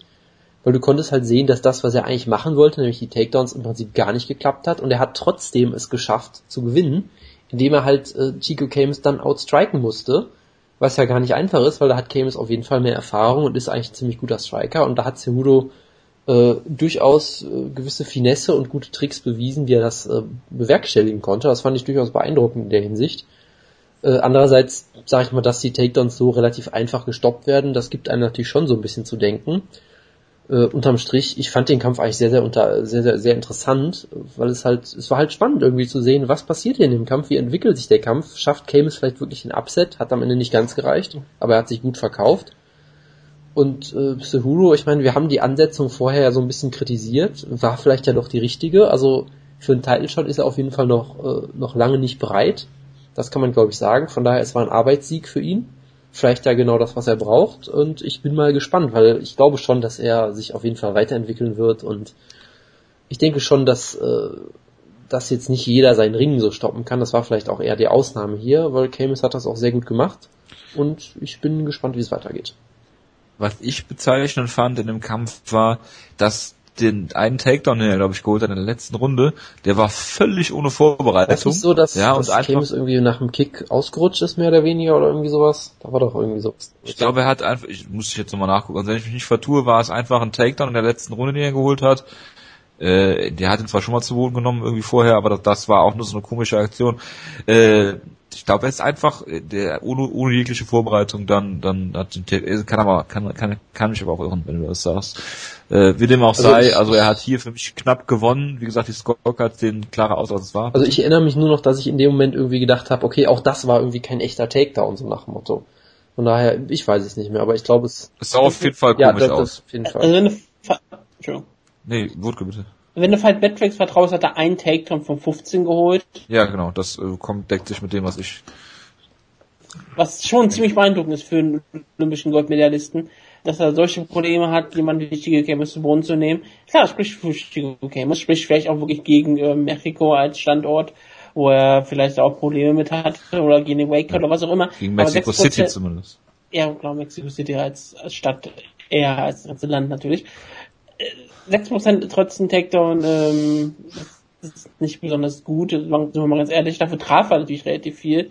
Also fast 50% seiner Schläge hat er getroffen. Das ist schon ziemlich, also seine Significant Strike hat er getroffen fast. Das ist schon dann ziemlich beeindruckend. Und das ist einfach was anderes.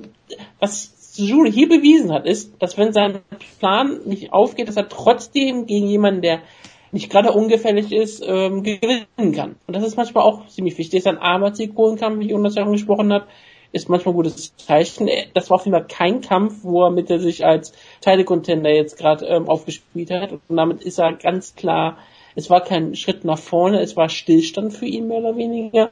Es hat ihm wahrscheinlich nicht geholfen. Es hat ihm vielleicht geholfen als Kämpfer, aber nicht ihm geholfen bei seinem Standing.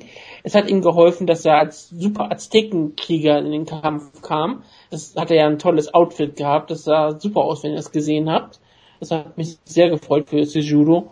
Und ähm, das, er hat damit auch wieder mal ein bisschen Charakter bewiesen. Aber jetzt muss er jetzt auch mal beweisen, gegen, ob er gegen die wirklichen Top-Leute bestehen kann. Manche Leute haben gesagt, vielleicht muss er jetzt gegen jemanden kämpfen wie Joseph Benavides.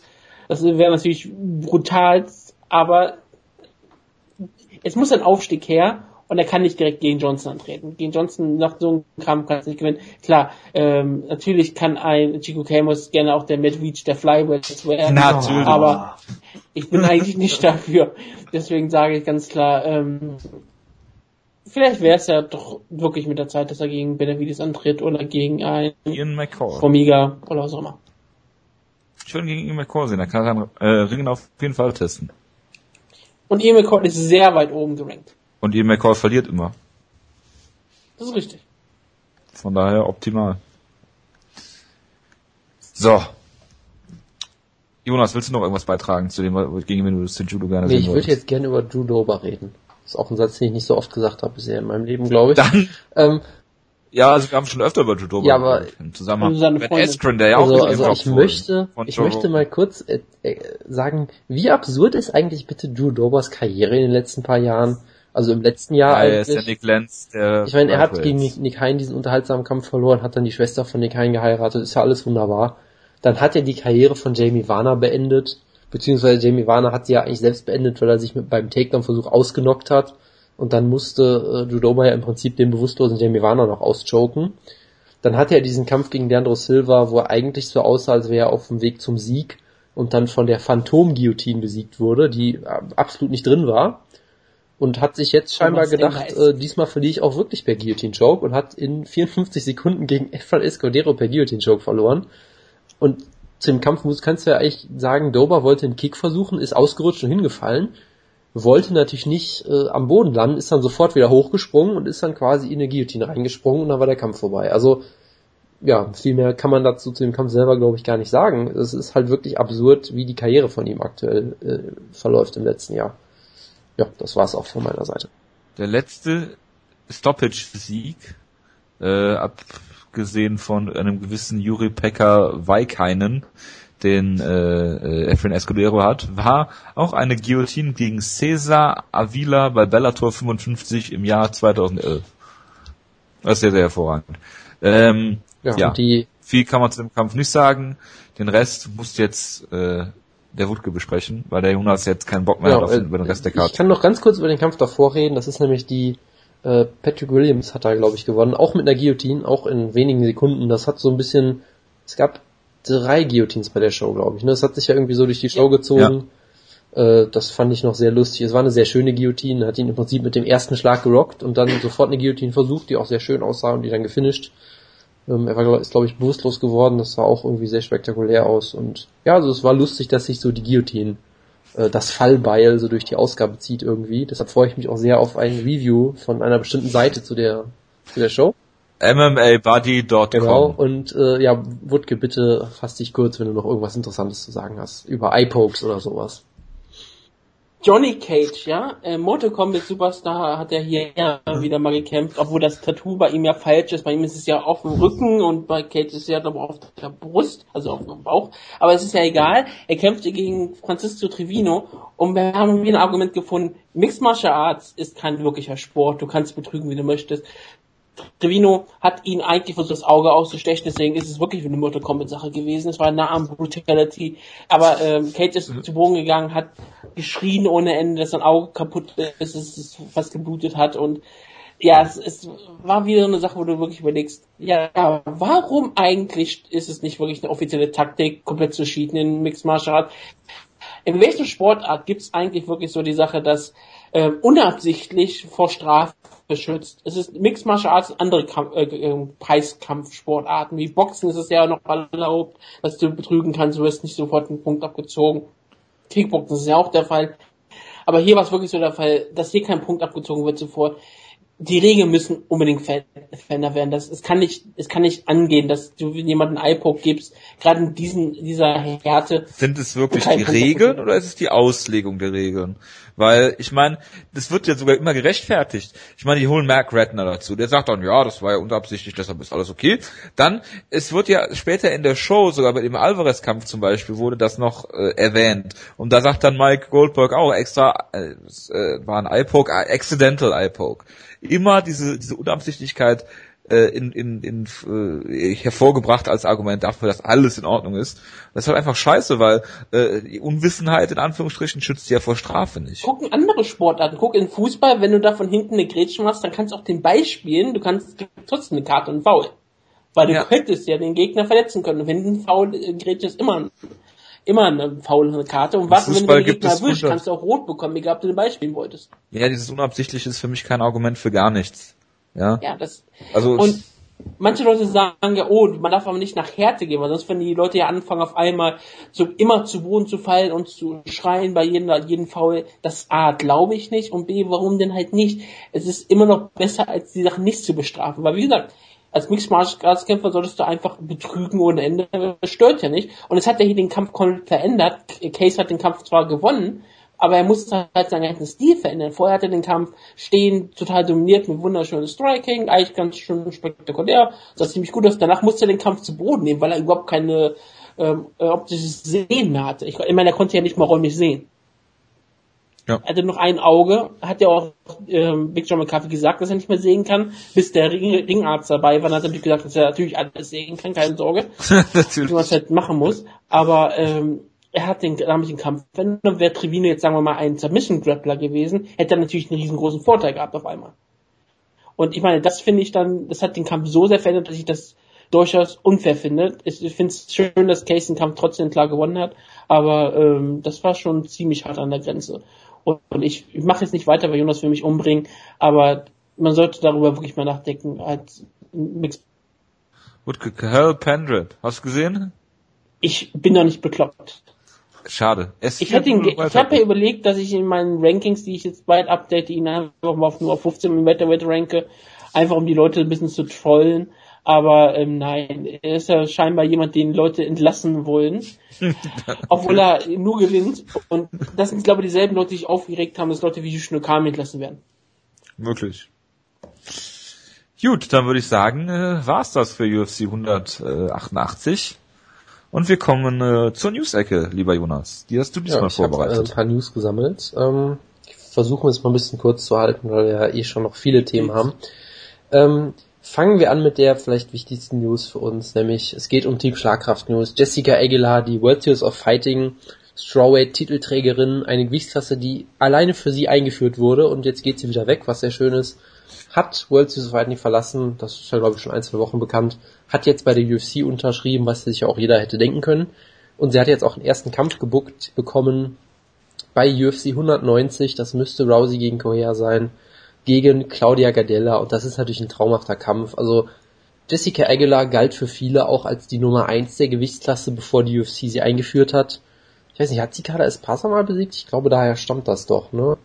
Oder irgendwen hat sie auf jeden Fall, oder hat sie Fuji mal? Aguilar, Aguilar, Kala ist Basic, Okay, also sie hat auf jeden Fall diesen großen Ruf. Sie, Ja. sie hat jetzt, wurde jetzt halt ein bisschen abgehängt, weil sie halt lange Zeit gegen niemanden mehr kämpfen konnte, den man kennt, so. Und Claudia Gedela natürlich hat für manche Leute, hätte sie gegen Joanna Jedrzejczyk gewinnen sollen, gilt für, für eigentlich alle als die Nummer eins Herausforderin aktuell. Von daher ist das ein absoluter Topkampf und die Siegerin davon wird auf jeden Fall einen Title Shot kriegen. Von daher freue ich mich sehr auf den Kampf und bin äh, gespannt, wie er ausgeht. es ist ein absoluter Top-Kampf und es ist auch super, dass dieser Kampf auf der Pay-Per-View von Rousey gegen Correa platziert auf dem Pay-Per-View platziert wird, aber es ist wichtig, dass der Kampf da stattfindet. Gerade wenn vielleicht nochmal irgendwie äh, Correa oder sowas ausfällt, hast du natürlich gleich einen Ersatz. Aber es ist natürlich auch so spektakulär. Es freut mich für Aguilar, sie hat eine, das verdient, in der UFC zu kämpfen. Also du willst dir dann direkt zwei Gewichtsklassen hochstufen? Fiel mir auch gerade an, das ist von auf deiner Gewichtsklasse. Aber kann man ja mal machen, ist ja kein Problem. Ja, ja, tut, tut mir leid. Manchmal hat man so einen Aussetzer. Aber es ist dann trotzdem äh, bei so einer Karte trotzdem relativ wichtig, dass Frauenkämpfer auf der Karte hat, selbst wenn es eine andere Gewichtsklasse ist, wenn die Leute eh schon drauf gucken. Ähm, Gadelia und sah ja schon gegen Jedrzejczyk super aus und jetzt muss sie gegen Aguilar sich nochmal beweisen. Ähm, es ist auf jeden Fall ein spektakulärer Kampf und ich bin ähm, ziemlich beeindruckt, dass die UFC sowas auch direkt mal guckt. Jojo, möchtest du irgendwas dazu sagen? Gut. Nein. Dann, Ich habe schon mehr beigetragen dadurch, dass ich wusste, in welcher Gewichtsklasse die Ja, das manchmal raus. Das tut ähm, Das macht ja nichts. Nein, nein, nein, das war auch richtig, dass du mich sofort unter. Das, das ist, wenn ich richtig Fehler mache, dann hau mir ruhig in die Fresse. Das ist, Ja, sehr Der gerne. soll mich dann so in die Fresse hauen, wie der Ronda Rousey Trailer, den sie bei der Show gezeigt haben, den ich großartig fand. Hast du den gesehen, nein. Aber finde ich gut, dass du schon wieder Trailer auch. abschweifst. Die Ja, das solltest- ist hervorragend.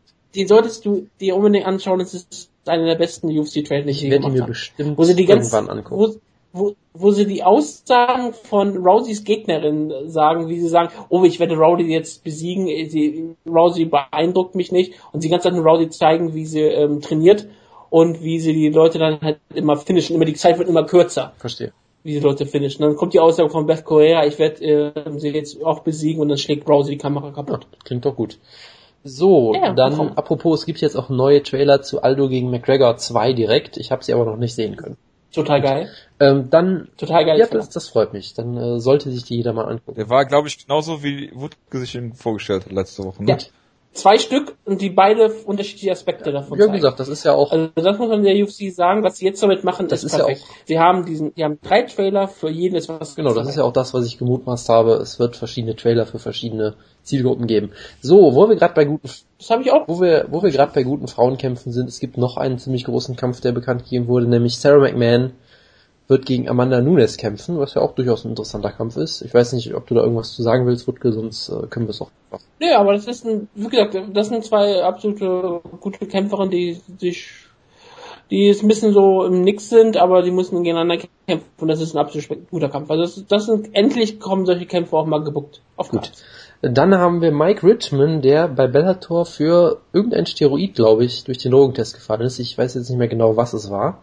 Und auch direkt mal für zwei Jahre gesperrt wurde. Das ist ja, glaube ich, diese neue Richtlinie, die es da jetzt gibt. Und äh, War der Kampf in Las Vegas? Nein, da war in aber Kalifornien. zwei Jahre ist ja trotzdem neu, auf jeden Fall, oder? Also auf jeden Fall, Für die UFC und in Nevada, wie ich verstanden habe. aber auf jeden Fall ist zwei Oh. Jahre ja nicht äh, die, die typische Standardsperre. Da gab es dann auch viele Kontroversen darüber, dass, dass er dann ja eigentlich die Karriere fast schon beenden kann. Ist ja auch egal erstmal.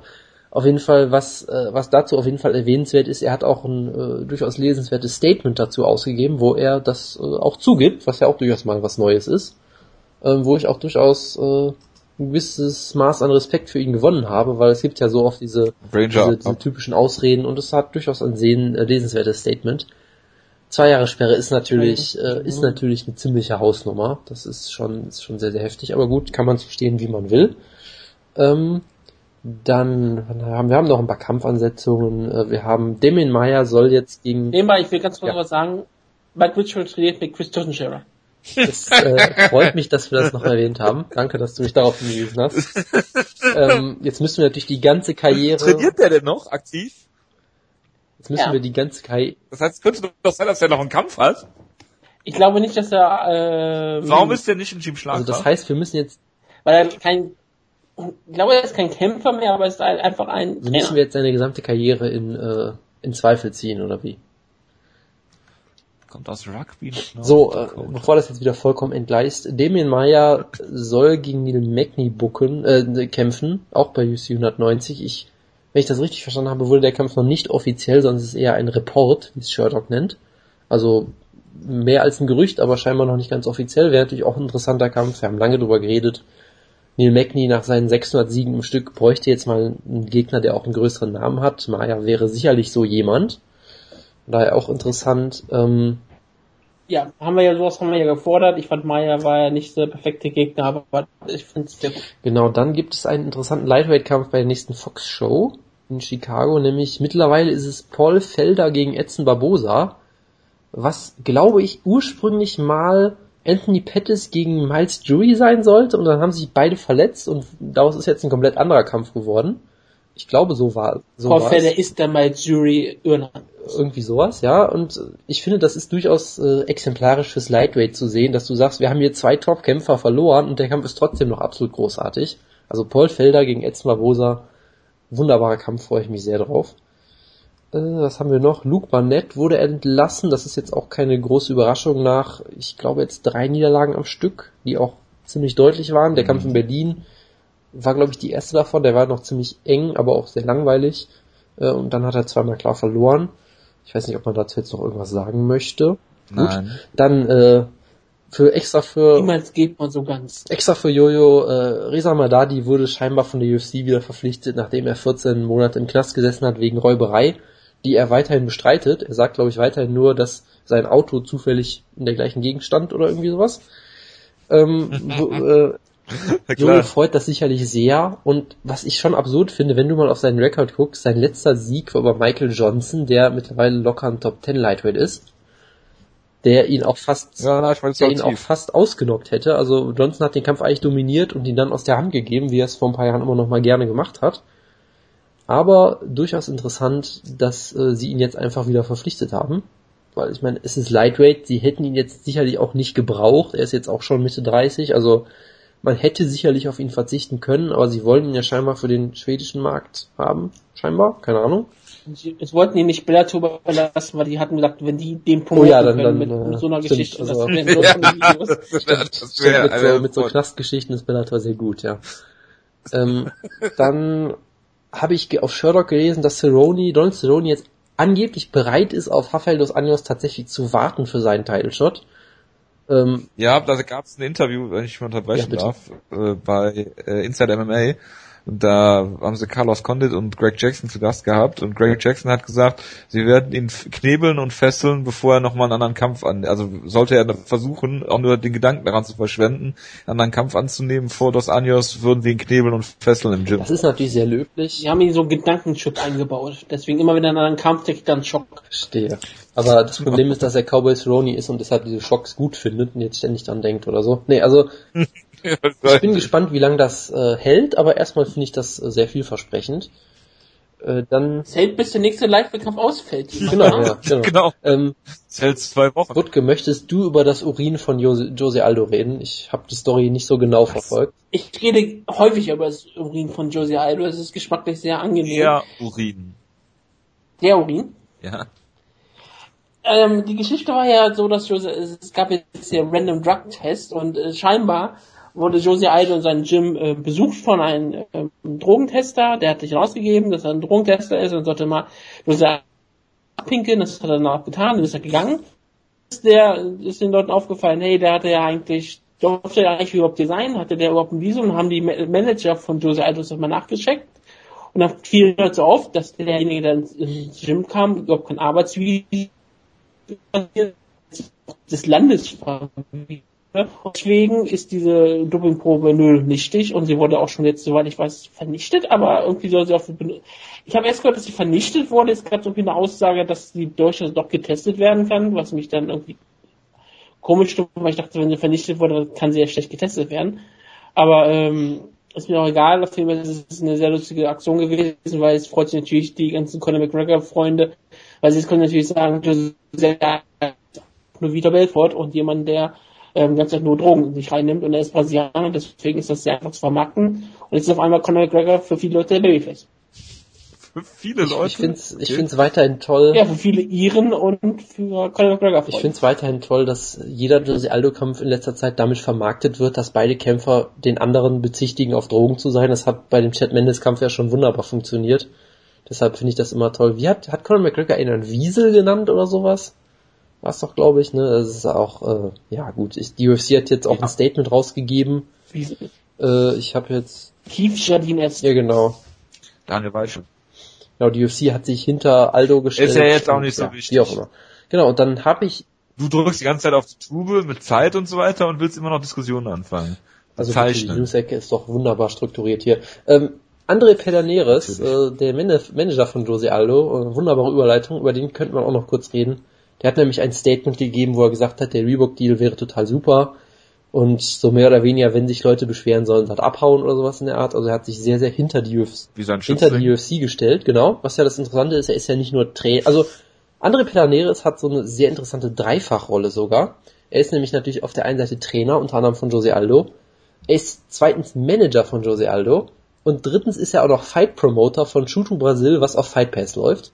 Als Genau, also hat er so komplett äh, äh, eigentlich einen riesigen Interessenskonflikt, weil auf der einen Seite hat er Aber er gründet bestimmt jetzt auch eine Kämpfergewerkschaft. Genau, das tut er ganz bestimmt. Also auf der einen Seite hat er halt eine Geschäftsbeziehung mit der UFC, und äh, will da sicherlich äh, in dem Interesse verhalten. Auf der anderen Seite, als Manager muss er eigentlich de facto das vertreten, was seine Klienten sagen. Da darf er eigentlich in der Hinsicht nicht unbedingt eine eigene Meinung haben, finde ich. Also wenn Jose Aldo sagt, der Deal ist scheiße, kann sich eigentlich sein Manager nicht hinstellen und das Gegenteil behaupten, finde ich. Das finde ich schon sehr, sehr Und er hat ja auch merkwürdig. gesagt, dass Kämpfer, die eine, äh, was haben sie, die eine Gewerkschaft fordern, die sollten sofort von der UFC ja, genau das fordert Aldo halt. Das ist schon irgendwie sehr, sehr merkwürdig. Alles. Aber gut, das ist jetzt, also dass MMA-Manager gefühlt oft nicht unbedingt die besten Interessen ihrer Klienten äh, im Ziel, äh, im Blick haben, ist ja jetzt auch nicht unbedingt was Neues. Hast du gerade ein Hashtag gegründet? Wer jetzt? MM Manager? Oh Gott, nein, das würde ich, sowas würde ich nie tun. Das war scheinbar wieder eine Skype-Störung. hier. Was? Natürlich. So, und Natürlich. ich bin durch mit der News-Ecke, bitteschön. Gut, dann äh, übernehme ich mal wieder kurz.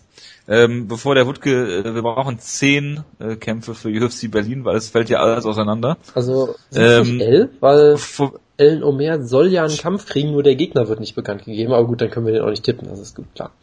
ja, ich Wir wollte sagen, wir können ja besprechen. nur, wir können ja nur auf die Kämpfe, Kämpfe tippen, die gerade Das wäre auch aktuell. lustig, wenn wir einfach alle äh, auf äh. TBA tippen, das wäre doch auch sehr schön. Ja, ja. Das anderen und mehr hatten wir grundsätzlich gar nicht. Genau, wir tippen einfach auf den Gegner, egal wer es ist, er wird bestimmt, nee. Also ja, dann, dann haben wir natürlich zehn Kämpfe.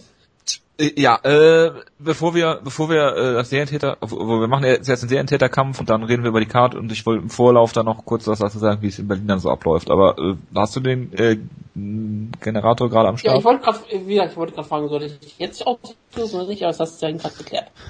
Ich bin dafür, dass Jonas mal Stopp sagt wieder. Ist das jetzt dein Ernst? Mein Ernst. Stopp. Drei. Peter so Peter Sobotta gegen gegen Steve Steve Kennedy. Das ist Kennedy. um einiges besser.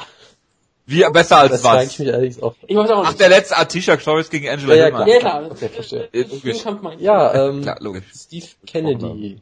Willst du da jetzt schon drüber Kennedy. reden oder machen wir das Nein, nein, wieder? wir reden jetzt. Hm? Wir können einfach über die Karte reden. Das ist direkt über den Kampf reden wir ja eh. Gut, äh, bevor Das ist wir ja nicht Scott Epstein gegen Antonio Dos Santos. Als Beispiel Da reden wir auch Das natürlich drüber. Natürlich. Ähm, vorweg äh, ein, zwei Sachen noch mh, zu UFC Berlin und wie die Fight Week äh, so geplant ist. Wir werden ähm, donnerstags Interviewgelegenheiten haben. Der Jonas und ich werden natürlich vor Ort sein. Ähm, da ist natürlich die Frage, ähm, sollen unsere Hörer auch insofern einbezogen werden, als dass sie gerne Fragen stellen können, die wir den Kämpfern dann stellen. Ich glaube, wir haben zu so gut wie allen Kämpfern die Möglichkeit, irgendwas zu sagen, zu fragen, wie auch immer. Ähm, ist das gewünscht von euch? Oder sagt ihr, wir sind eine, äh, Also, au äh, autoritär geführte Staat? Also wenn ihr, wenn ihr Fragen für Ulka Sasaki findet, dann könnt ihr ihm einen richtigen Bios gegeben. Ich weiß nicht, ob der anwesend doch, sein der wird. ist da. Ich kann ja mal Der ist da. Die Frage, die ich an Ulka Der- Sasaki hätte, ist, was zur Hölle hast du in deinem letzten Kampf gemacht? Aber da kommen wir bestimmt auch noch zu. Nee, also wenn Leute Fragen haben, die ihnen ganz dringend am Herzen liegen, äh, sagt sie uns. Wir können natürlich für nichts garantieren, aber wir werden es dann auch versuchen. Und äh, ja, wir sind natürlich für Input immer äh, dankbar. Ist der Shoto Pacific Rim Champion. Also unglaublich. ja. Das ist Ähm, ein Jäger. Genau, äh, da werden wir natürlich die Fragen stellen. Wir haben dann äh, abends ähm, die die Gelegenheit auf der Pre-Fight äh, Party zu sein oder wie auch immer sie heißen mag.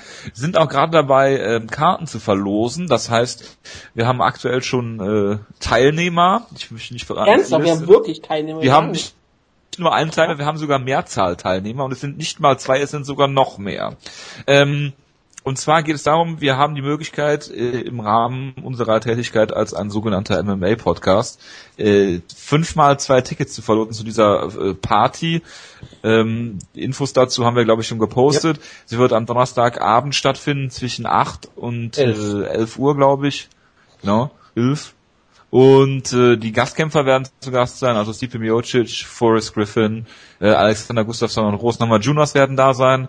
Ähm, wir werden natürlich da sein, äh, also der Jonas und ich, wir sind Und da. natürlich äh, die der- UFC Octagon Mädchen, was auf Deutsch nochmal ganz besonders toll klingt, wie ich finde. Die Mädels. Ja, ich äh, halte mich daran, was MMA Buddy sagt und er hat noch nichts gesagt, deswegen äh, werde ich mich dazu jetzt nicht äußern. Ähm, der äh, Christoph aka Freakman wird da sein, wenn ich das richtig sehe. Aber ich habe ja schon öfter gehört, dass er irgendwo da ist und dann nicht äh, delivern konnte. Ich bin mal gespannt. Äh, wir werden Freitag äh, dann bei den Weigh-ins sein. Wir sind ja, glaube ich, auch für den äh, für die generelle Öffentlichkeit Natürlich. frei. Und es gibt auch ein Q&A mit den Gastkämpfer-Leuten Genau. da, davor. Genau.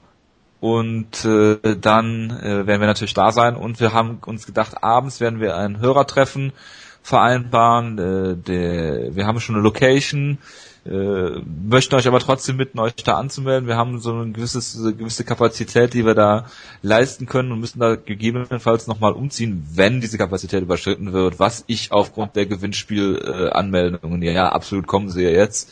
Und äh, von daher schreibt eine E-Mail an schlagkraft at, äh, schlagkraft äh, at hotmail.com ist die E-Mail-Adresse oder ihr schickt uns einfach eine Nachricht bei Twitter oder äh, Facebook oder schreibt in den Thread rein. Mir egal, wir werden dann irgendwie gucken, dass wir euch alle unter einen Hut kriegen und dann uns äh, da verabreden in Berlin in der Nähe vom Alex wird sein und das ist ja für alle eigentlich gut zu erreichen. Je nachdem, wie gesagt, wenn ihr Freitag schon anreist oder davor, dann ist das eigentlich eine tolle Gelegenheit, dass man sich so vor Ort mal austauschen kann. Ich meine, äh, wenn man mal die Gesichter vor Augen hat, ist vielleicht noch was anderes. Wenn man sieht, wie hässlich wir beiden zum Beispiel sind, dann äh, äh, wird der Wunsch sicherlich nicht aufkommen, dass wir mal einen Hangout machen mit unseren Videos oder YouTube-Videos hochladen oder sowas. Deswegen kann ich euch das nur ans Herz legen, dass ihr da ein bisschen partizipiert und äh, ja, freut mich auf jeden Fall drauf. Habt ihr noch was zu ergänzen, ihr beiden? Nö. Gut, dann würde ich sagen, wir fangen mal an mit dem Main Event, der aktuell heute stand, 14.06. Äh, noch sechs Tage bis zur Fight Night und äh, toi toi toi, ich möchte es nicht jinxen, noch besteht. Äh, Joanna Je- Jedrzejczyk gegen äh, Jessica Penne oder Penney, man weiß es nicht. Ähm, deswegen, äh, Ja, ich finde, ich finde ihr seid die Experten, vor allen Dingen der Wutke ist der Experte, was Frauen Genau, angeht. ich finde es gut, dass äh, der Nachname von Frau Penne oder Penne natürlich der einzige ist, der uns Probleme bereitet in irgendeiner Art mit der Aussprache. Ja. Ganz klare Sache. Gut, dann würde ich sagen, äh, bei solchen Kämpfen muss der Wutke Vorrang haben. Ja. Er ist der Frauenbeauftragte, er ist der Frauenkenner, er ist derjenige, an dem wir uns alle halten und äh, bitte Wutke äh, Jedrzejczyk gegen Penne. Ja, JJ gegen JP, das wird ziemlich interessanter Kampf hier werden.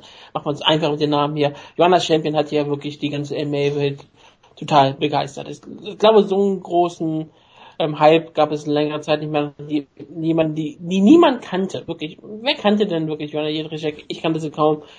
Sie hatte diesen großartigen Kampf gegen Gadelia, wo viele Leute sagten, sie hat den Kampf vielleicht sogar knapp verloren oder auf jeden Fall hat sie dann offiziell knapp gewonnen. Und gegen Carlos Espada sah ich sie äh, vorhinein trotzdem hinten, weil ich dachte, Carlos Espada ist einfach viel zu gut Moment, Moment, saß den sie vorne, aber trotzdem hinten? Nee, ich sag Achso, ich, nicht, ich hab ich verstanden. Carlos eigentlich Achso, ich habe so verstanden. Ja gut, okay, sorry. Tut mir leid, wenn, vielleicht habe ich mich auch falsch ausgedrückt, kann immer sein. Ich sag eigentlich, Carlos Espada im Preview auch klar vorne, weil ich sagte, Carlos Espada ist eine bessere Grapplerin, sie ist erfahrener, sie wird den Kampf zu Boden nehmen und dann wird sie den Kampf langweilig gewinnen.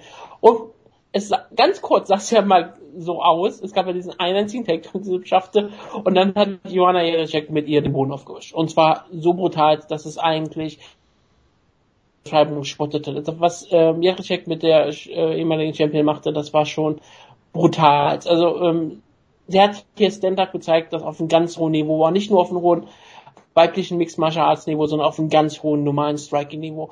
Sie hat hier, manche Leute haben ja wirklich gesagt, dass sie äh, eine neue Generation von Sprawl and Brawl ist und selbst auch da generell Sprawl and Brawl, nicht äh, weibliches Mixed Martial Arts Sprawl and Brawl, sondern generell.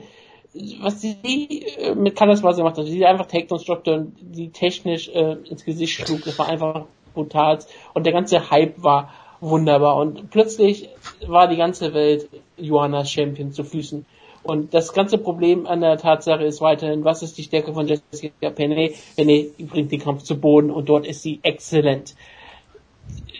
Sie hat gutes Striking, äh, sie hat es bewiesen in Invicta, sie war immer Champion. Das andere Problem, was sie noch hat, ist, sie ist ja auch jemand, die lange Zeit im Attenweight kämpfte, also eine kleinere Gewichtsklasse. Und dort hat sie den Titel gewonnen, hat den dann noch später gegen ähm, den Carter, gegen Carter die Michelle Watterson verloren. Trotzdem ähm, ist ihre Stärke das Grappling, sie ist ziemlich gut darin. Das Problem wird sein, dass sie halt den Gewichtsnachteil hat und sie muss den Kampf zu Boden nehmen. Und das wird auf jeden Fall nicht besonders einfach gegen Joanna Champion. Ja, genau. Also du hast zu dem äh, Titelgewinn ja schon viel gesagt. Ich habe da ja auch äh, einen kleinen Artikel über den Hauptkampf äh, geschrieben, wo ich mich auch nochmal darauf beziehe. Und äh, kleiner Tipp, die UFC hat den Kampf auch hochgeladen auf ihrem YouTube-Account. Deshalb kann man sich das auch nochmal ganz gemütlich selbst angucken, selbst wenn man keinen Fight Pass hat. Haben wir auch verlinkt. Genau. Und was du ja wunderbar gesagt hast mit diesem, äh, dieser, diesem wunderschönen Ausdruck, was, was technisch ins Gesicht schlagen, es war wirklich wunderbar und diesem neuen Sprawl- und Brawl-Stil, also sie hat ja wirklich ab einem gewissen Punkt nicht einfach nur Takedowns von Carla Esparza gestoppt, weil das hat man ja zum Beispiel in dem Kampf gegen Tisha Torres im Ultimate Fighter House gesehen. Selbst wenn du Carla Esparzas Takedowns locker stoppst, das stört die überhaupt nicht. Du kannst zehn Takedowns stoppen, dann kriegt sie halt den elften durch. Aber was Johanna hier, Jedrzejczyk so wunderbar gemacht hat, sie hat halt dann den, den Takedown gestoppt, ihr dann kurz einen Elbow mitgegeben oder kurz einen Kniestoß und dann ist sie erst weggegangen. Also hat für jeden Takedown sie auch noch bezahlen lassen. Es gab ja diesen wunderbaren Moment. Sie bestraft Genau, für jede genau. Aktion, die, die sie Genau, es versucht gab hat. in der ersten Runde diesen tollen Moment, wo sie äh, ihr so einen wunderbaren Elbow verpasst hat und danach äh, Carla Esparza erstmal mit dem Gesicht voran in den Käfig gelaufen ist, weil sie davon so benommen war. Und man hatte auch wirklich das Gefühl, dass sie Carla Esparza komplett äh, gebrochen hat in dem Kampf. Also ich meine, Carla Esparza, Ultimate Fighter Gewinnerin, hat da wirklich gute Kämpferinnen auch besiegt, wie zum Beispiel Jessica Penne und äh, Tisha Torres, über die wir eben schon geredet haben.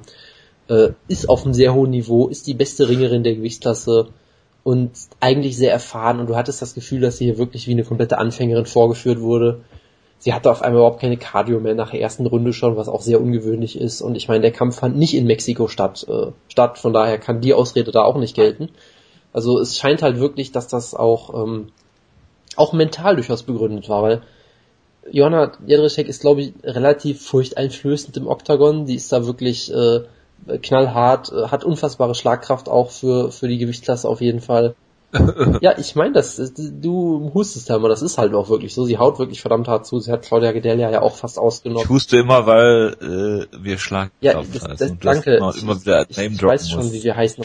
Gut, dass ich das erklärt Das ist habe. aber auch durchaus ein Wort, das durchaus Sinn macht, Uli wenn wir Wegner. über egal, ist ja auch egal. Auf jeden Fall hat sie auch durchaus diese Power, sie geht gern zum Körper und du hast auch das Gefühl, dass sie das irgendwie auch genießt, dass sie so ein bisschen so eine sa- sadistische Ader hat, dass sie dich auch, äh, dass sie dir auch Schaden zufügen möchte im Käfig.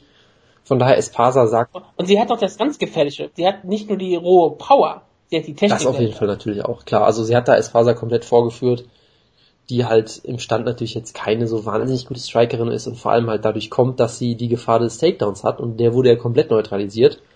Dementsprechend war es dann auch nur eine Frage der Zeit, bis sie ausgenockt wird. Es war ein sehr, sehr, sehr brutales Finish. Äh, Sie sah wirklich sehr, sehr gut aus und also sie hat halt, wie gesagt, du, hast ja schon gesagt, sie hat diese wunderbare Takedown-Defense, was auch absurd ist, weil im Kampf davor wurde sie, glaube ich, sechsmal zu Boden genommen, dass man jetzt darüber redet, was für eine tolle Takedown-Defense sie hat. Aber auch da gegen Claudia Gadelia, die auch eine physisch unfassbar starke Grapplerin ist, die konnte sie zumindest nicht wirklich zu Boden halten. Oft, die ist dann oft wieder sehr schnell aufgestanden, also auch da äh, durchaus, durchaus es sehr sind andere beeindruckend. Takedowns natürlich Genau. von einer Jiu-Jitsu-Kämpferin Genau. und nicht einer Wrestlerin. Gadela kam, glaube ich, mehr so über den Clinch, aber halt auch wirklich durch extreme physische Stärke. Sie ist ja auch unfassbar groß, hat sehr viel Gewicht. Das sind alles Sachen, die Carla Esparza eher nicht tut und Jessica Penne auch nicht wirklich. Aber darüber reden wir vielleicht gleich nochmal. Nee. Ähm, und von daher, wie gesagt, dieses wunderbare Striking hat sie auf jeden Fall. Am Boden weiß man nicht wirklich was von ihr, weil, warum auch, wenn sie die Kämpfe im Stand halten kann, äh, ist das ja klar. Gegen Gardela sah sie da auf jeden Fall nicht schlecht aus, weil Gardela ist eine sehr, sehr gute Grapplerin und sie konnte jetzt auch nicht wirklich viel mit ihr machen am Boden. Und Jessica Penne, hast du ja auch schon gesagt, Titelträgerin bei Invicta, ähm, schien mir jetzt ehrlich gesagt gar nicht so viele Probleme mit der, mit der höheren Gewichtsklasse zu haben bisher. Sie ist ja irgendwie ziemlich groß, habe ich das Gefühl. Ähm, hat relativ lange, lange Beine vor allem, dass du das hier auch, ich habe nicht das Gefühl, dass sie jetzt riesen Reichweiten-Nachteile oder sowas hatte bisher in ihren Kämpfen. Ähm, und Und man muss auch noch mal wirklich dazu eine Sache dazu sagen. Äh, Frauenkämpferinnen sind, glaube ich, sehr daran gewöhnt, in falschen Gewichtsklassen zu kämpfen, weil sie früher nie die Möglichkeit hatten, in den äh, natürlichen Gewichtsklassen zu kämpfen, sondern den Kämpfer an, wie sie konnten. Und es sind ja auch nur 10 Pfund Unterschied. Das ist jetzt natürlich ein Unterschied, logischerweise, klar, aber äh, es ist kein massiver Unterschied. Das ist nicht so wie, wenn du von Lightweight ins Welterweight gehst, wo es schon 15 sind, dann geht's ja immer noch immer mehr. Deswegen kannst du nochmal so haben. Aber der Unterschied ist natürlich, Joanna Jedrzejczyk äh, kommt eigentlich aus dem Flyweight und geht runter, während Jessica Payne aus Atterweight kommt geht hoch. Es ist auf jeden Fall eine natürlichere Sache, dass Jedrzejczyk auf jeden Fall die kräftigere von beiden sein wird. Sicherlich, ja. Und äh, Penne, wie gesagt, du hast schon gesagt, sie ist keine schlechtere Strikerin, aber ich habe sie jetzt auch nicht als wahnsinnig gut im Stand irgendwie in, in Erinnerung. Äh, gegen Carla Espasa sah sie da, glaube ich. Ja, Kickbox-Hintergrund muss man natürlich dazu Ja, sagen. Das also ist ich- ähm, ich- ich- schon irre, aber Ich erinnere mich daran, dass ich sie gegen Carla Espasa irgendwie im Stand relativ unüberzeugend fand, damals bei Ultimate Fighter, aber es ist halt auch mal schwierig zu beurteilen im Ultimate Fighter Haus dann. Ähm, aber ich glaube, wir können uns darauf einigen, dass sie den Kampf nicht im Stand gewinnen wird, höchstwahrscheinlich. Und sie, sie muss den Kampf vermutlich... außer irgendwas Ja, schockierendes. aber klar, das ne, kann immer passieren, aber letztendlich musst du den Kampf vermutlich zu Boden nehmen. Und ich glaube, das wird schwierig für sie, weil sie, sie kommt durchaus gut über den Clinch, hat äh, solide so Judo-Würfe und Trips und sowas, aber also ich weiß nicht, sie ist jetzt auch keine großartige Ringerin. Sie ist eigentlich vor allem auch dafür bekannt, dass sie durchaus öfter mal zu Boden genommen wird selber, was jetzt sicherlich in dem Kampf jetzt keine Rolle spielen wird, aber wie gesagt, im Clinch, ich räume ihr gewisse Chancen ein. Ich glaube, mit Double Legs oder Single Legs kannst du es gegen Joanna äh, einfach komplett vergessen. Das hat der Kampf gegen Carla Esparza gezeigt. Im Clinch vielleicht schon eher. Ich könnte mir sogar vorstellen, dass sie Guard pullen könnte, wenn es anders nicht geht, weil sie halt auch so eine gute Grapplerin ist.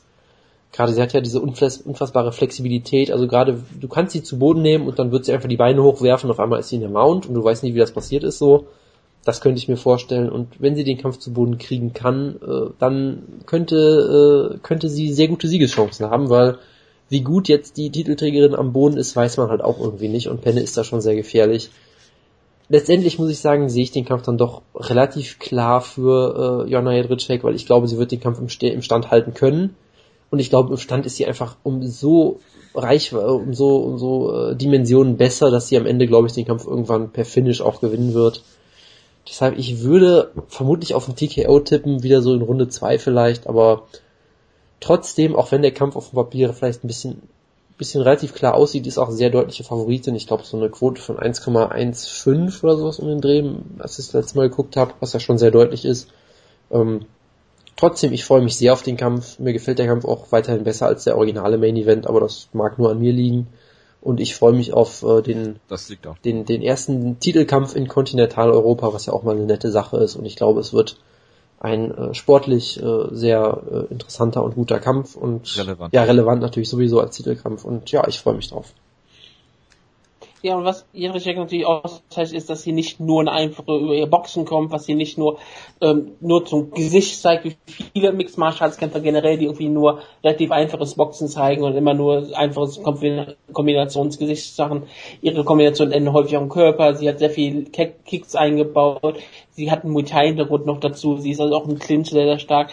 Dass man Penne natürlich einmal dazu sagen muss, ihr Hintergrund ist natürlich sie hat einen Kickbox-Hintergrund, aber ihre Stärke ist das äh, Jiu-Jitsu, was sie gewonnen hat. Wie gesagt, ihre hohe, hohe Flexibilität, die sie an, an Tag legt. Ähm, ihre Takedowns sind damit eher vergleichbar mit Gadea und Gadea hat Jedrzejczyk mal zu Boden, mehrfach zu Boden genommen, hat sie dann nicht halten können. Aber ähm, ich könnte durchaus äh, mir eher vorstellen, dass er eine Pene den Takedown holen könnte gegen Jedrzejczyk.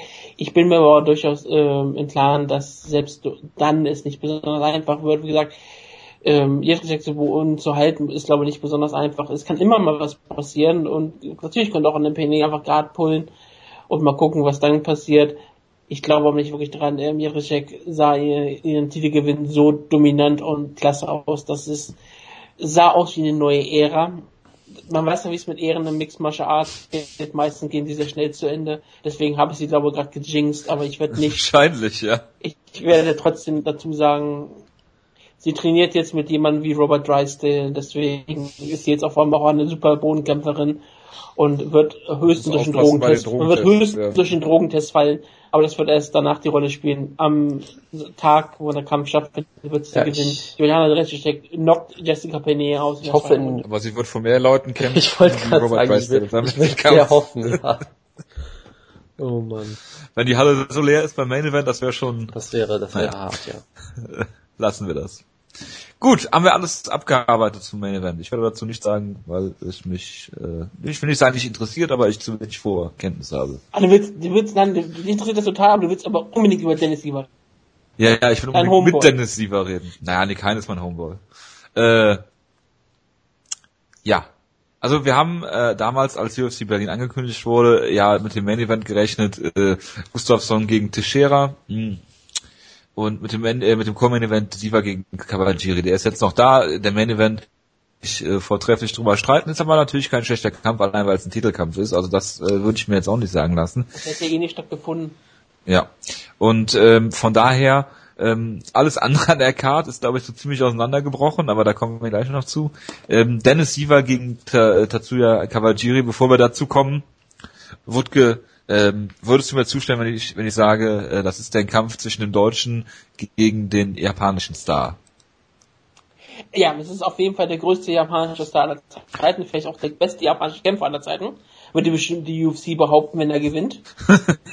Und Dennis Siever ist ja bekanntlicherweise vielleicht an den Armen nicht mehr der beste deutsche Kämpfer aller Zeiten. Äh, das äh, kann natürlich sein. Ähm, Tatsuya Kawajiri haben, hat jetzt gegen Clay Guida verloren, ein anderer Favorit von dir, äh, Wutke. Äh, davor hatte äh, sein UFC-Debüt gefeiert bei dieser Singapur-Show gegen äh, Sean Soriano. Jonas wird sich daran erinnern. Äh, wir haben da einige äh, Gespräche im Chat drüber geführt, dass Henry Luft ja gesagt hat, dass Sean Soriano äh, absoluter Weltklasse-Striker ist und da ist dem Jonas wie immer der Arsch auf Grundeis gegangen. Ich muss die Geschichte immer wieder erzählen. Sean Soriano ist übrigens mittlerweile aus der UFC entlassen, hat drei Niederlagen in Folge, das nur nebenbei. Äh, und Kawajiri hatte anfangs im Stand ein bisschen Probleme, hat ihn dann zu Boden genommen und submitted. Ich denke nicht, dass es so einfach wird gegen Dennis Siever, der jetzt auch eine sehr interessante UFC-Geschichte äh, hinter sich hat, ist äh, 2012 damals ins äh, Featherweight gegangen, hat da äh, Diego Nunes und äh, Namfern besiegt. Schon so Äh, lange her, ne? Es ist wirklich schon lange her, ja. Hat dann gegen Cap Swanson verloren, obwohl er anfangs im Kampf sehr, sehr gut aussah. Ich glaube, die erste Runde sogar gewonnen hat. Hat er Manny Gamurian gesiegt, äh, besiegt, hat den äh, Drogentest allerdings verloren. Ähm, Ja. braucht man nicht großartig was zu sagen, ist dann gesperrt worden.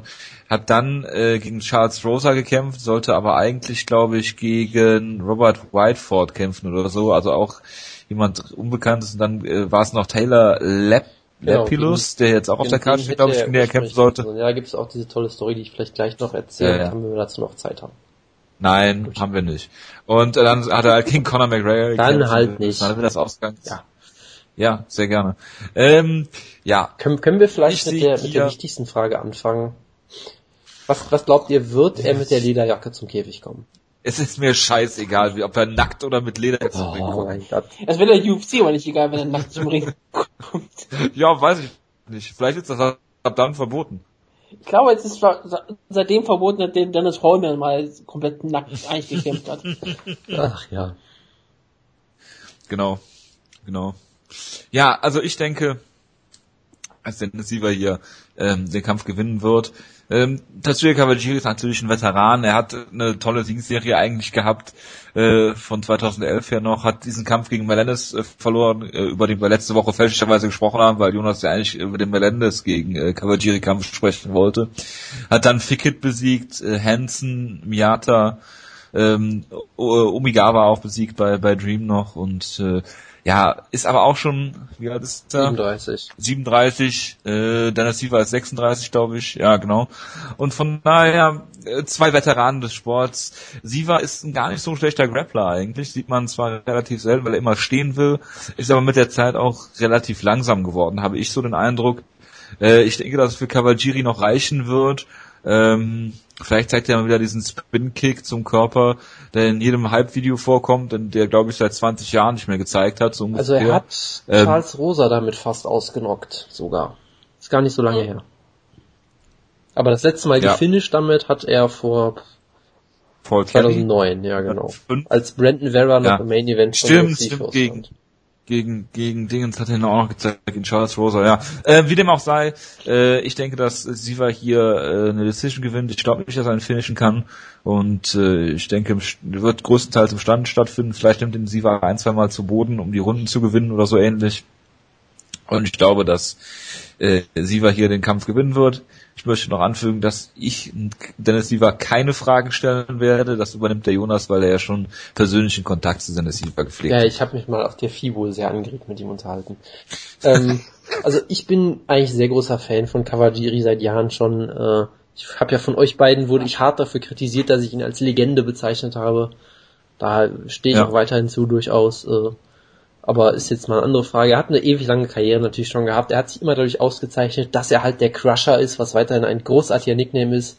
Ich hoffe jetzt noch, dass er mit dem Lied von Anfall auch noch rauskommt. Das, das wäre das absolute Highlight. Oh ja, das wäre Traum. Ähm, von Robbie Brookside begleitet, das, das wäre so großartig. Ähm, nee, aber er hat halt diesen sehr, sehr schönen Stil, dass er eigentlich ein Ringer ist mit einem Ringer-Hintergrund und ein, unfassbar gute Top-Control hat, also wirklich tolles Ground and Pound, auch verbesserte Submissions in letzter Zeit habe ich das Gefühl, dass er da noch ein bisschen mehr einen Fokus drauf gelegt hat. Wenn er dich mal zu Boden nimmt, ist es extrem schwierig wieder hochzukommen. Die Frage ist halt, schafft er es hier, Siva zu Boden zu nehmen?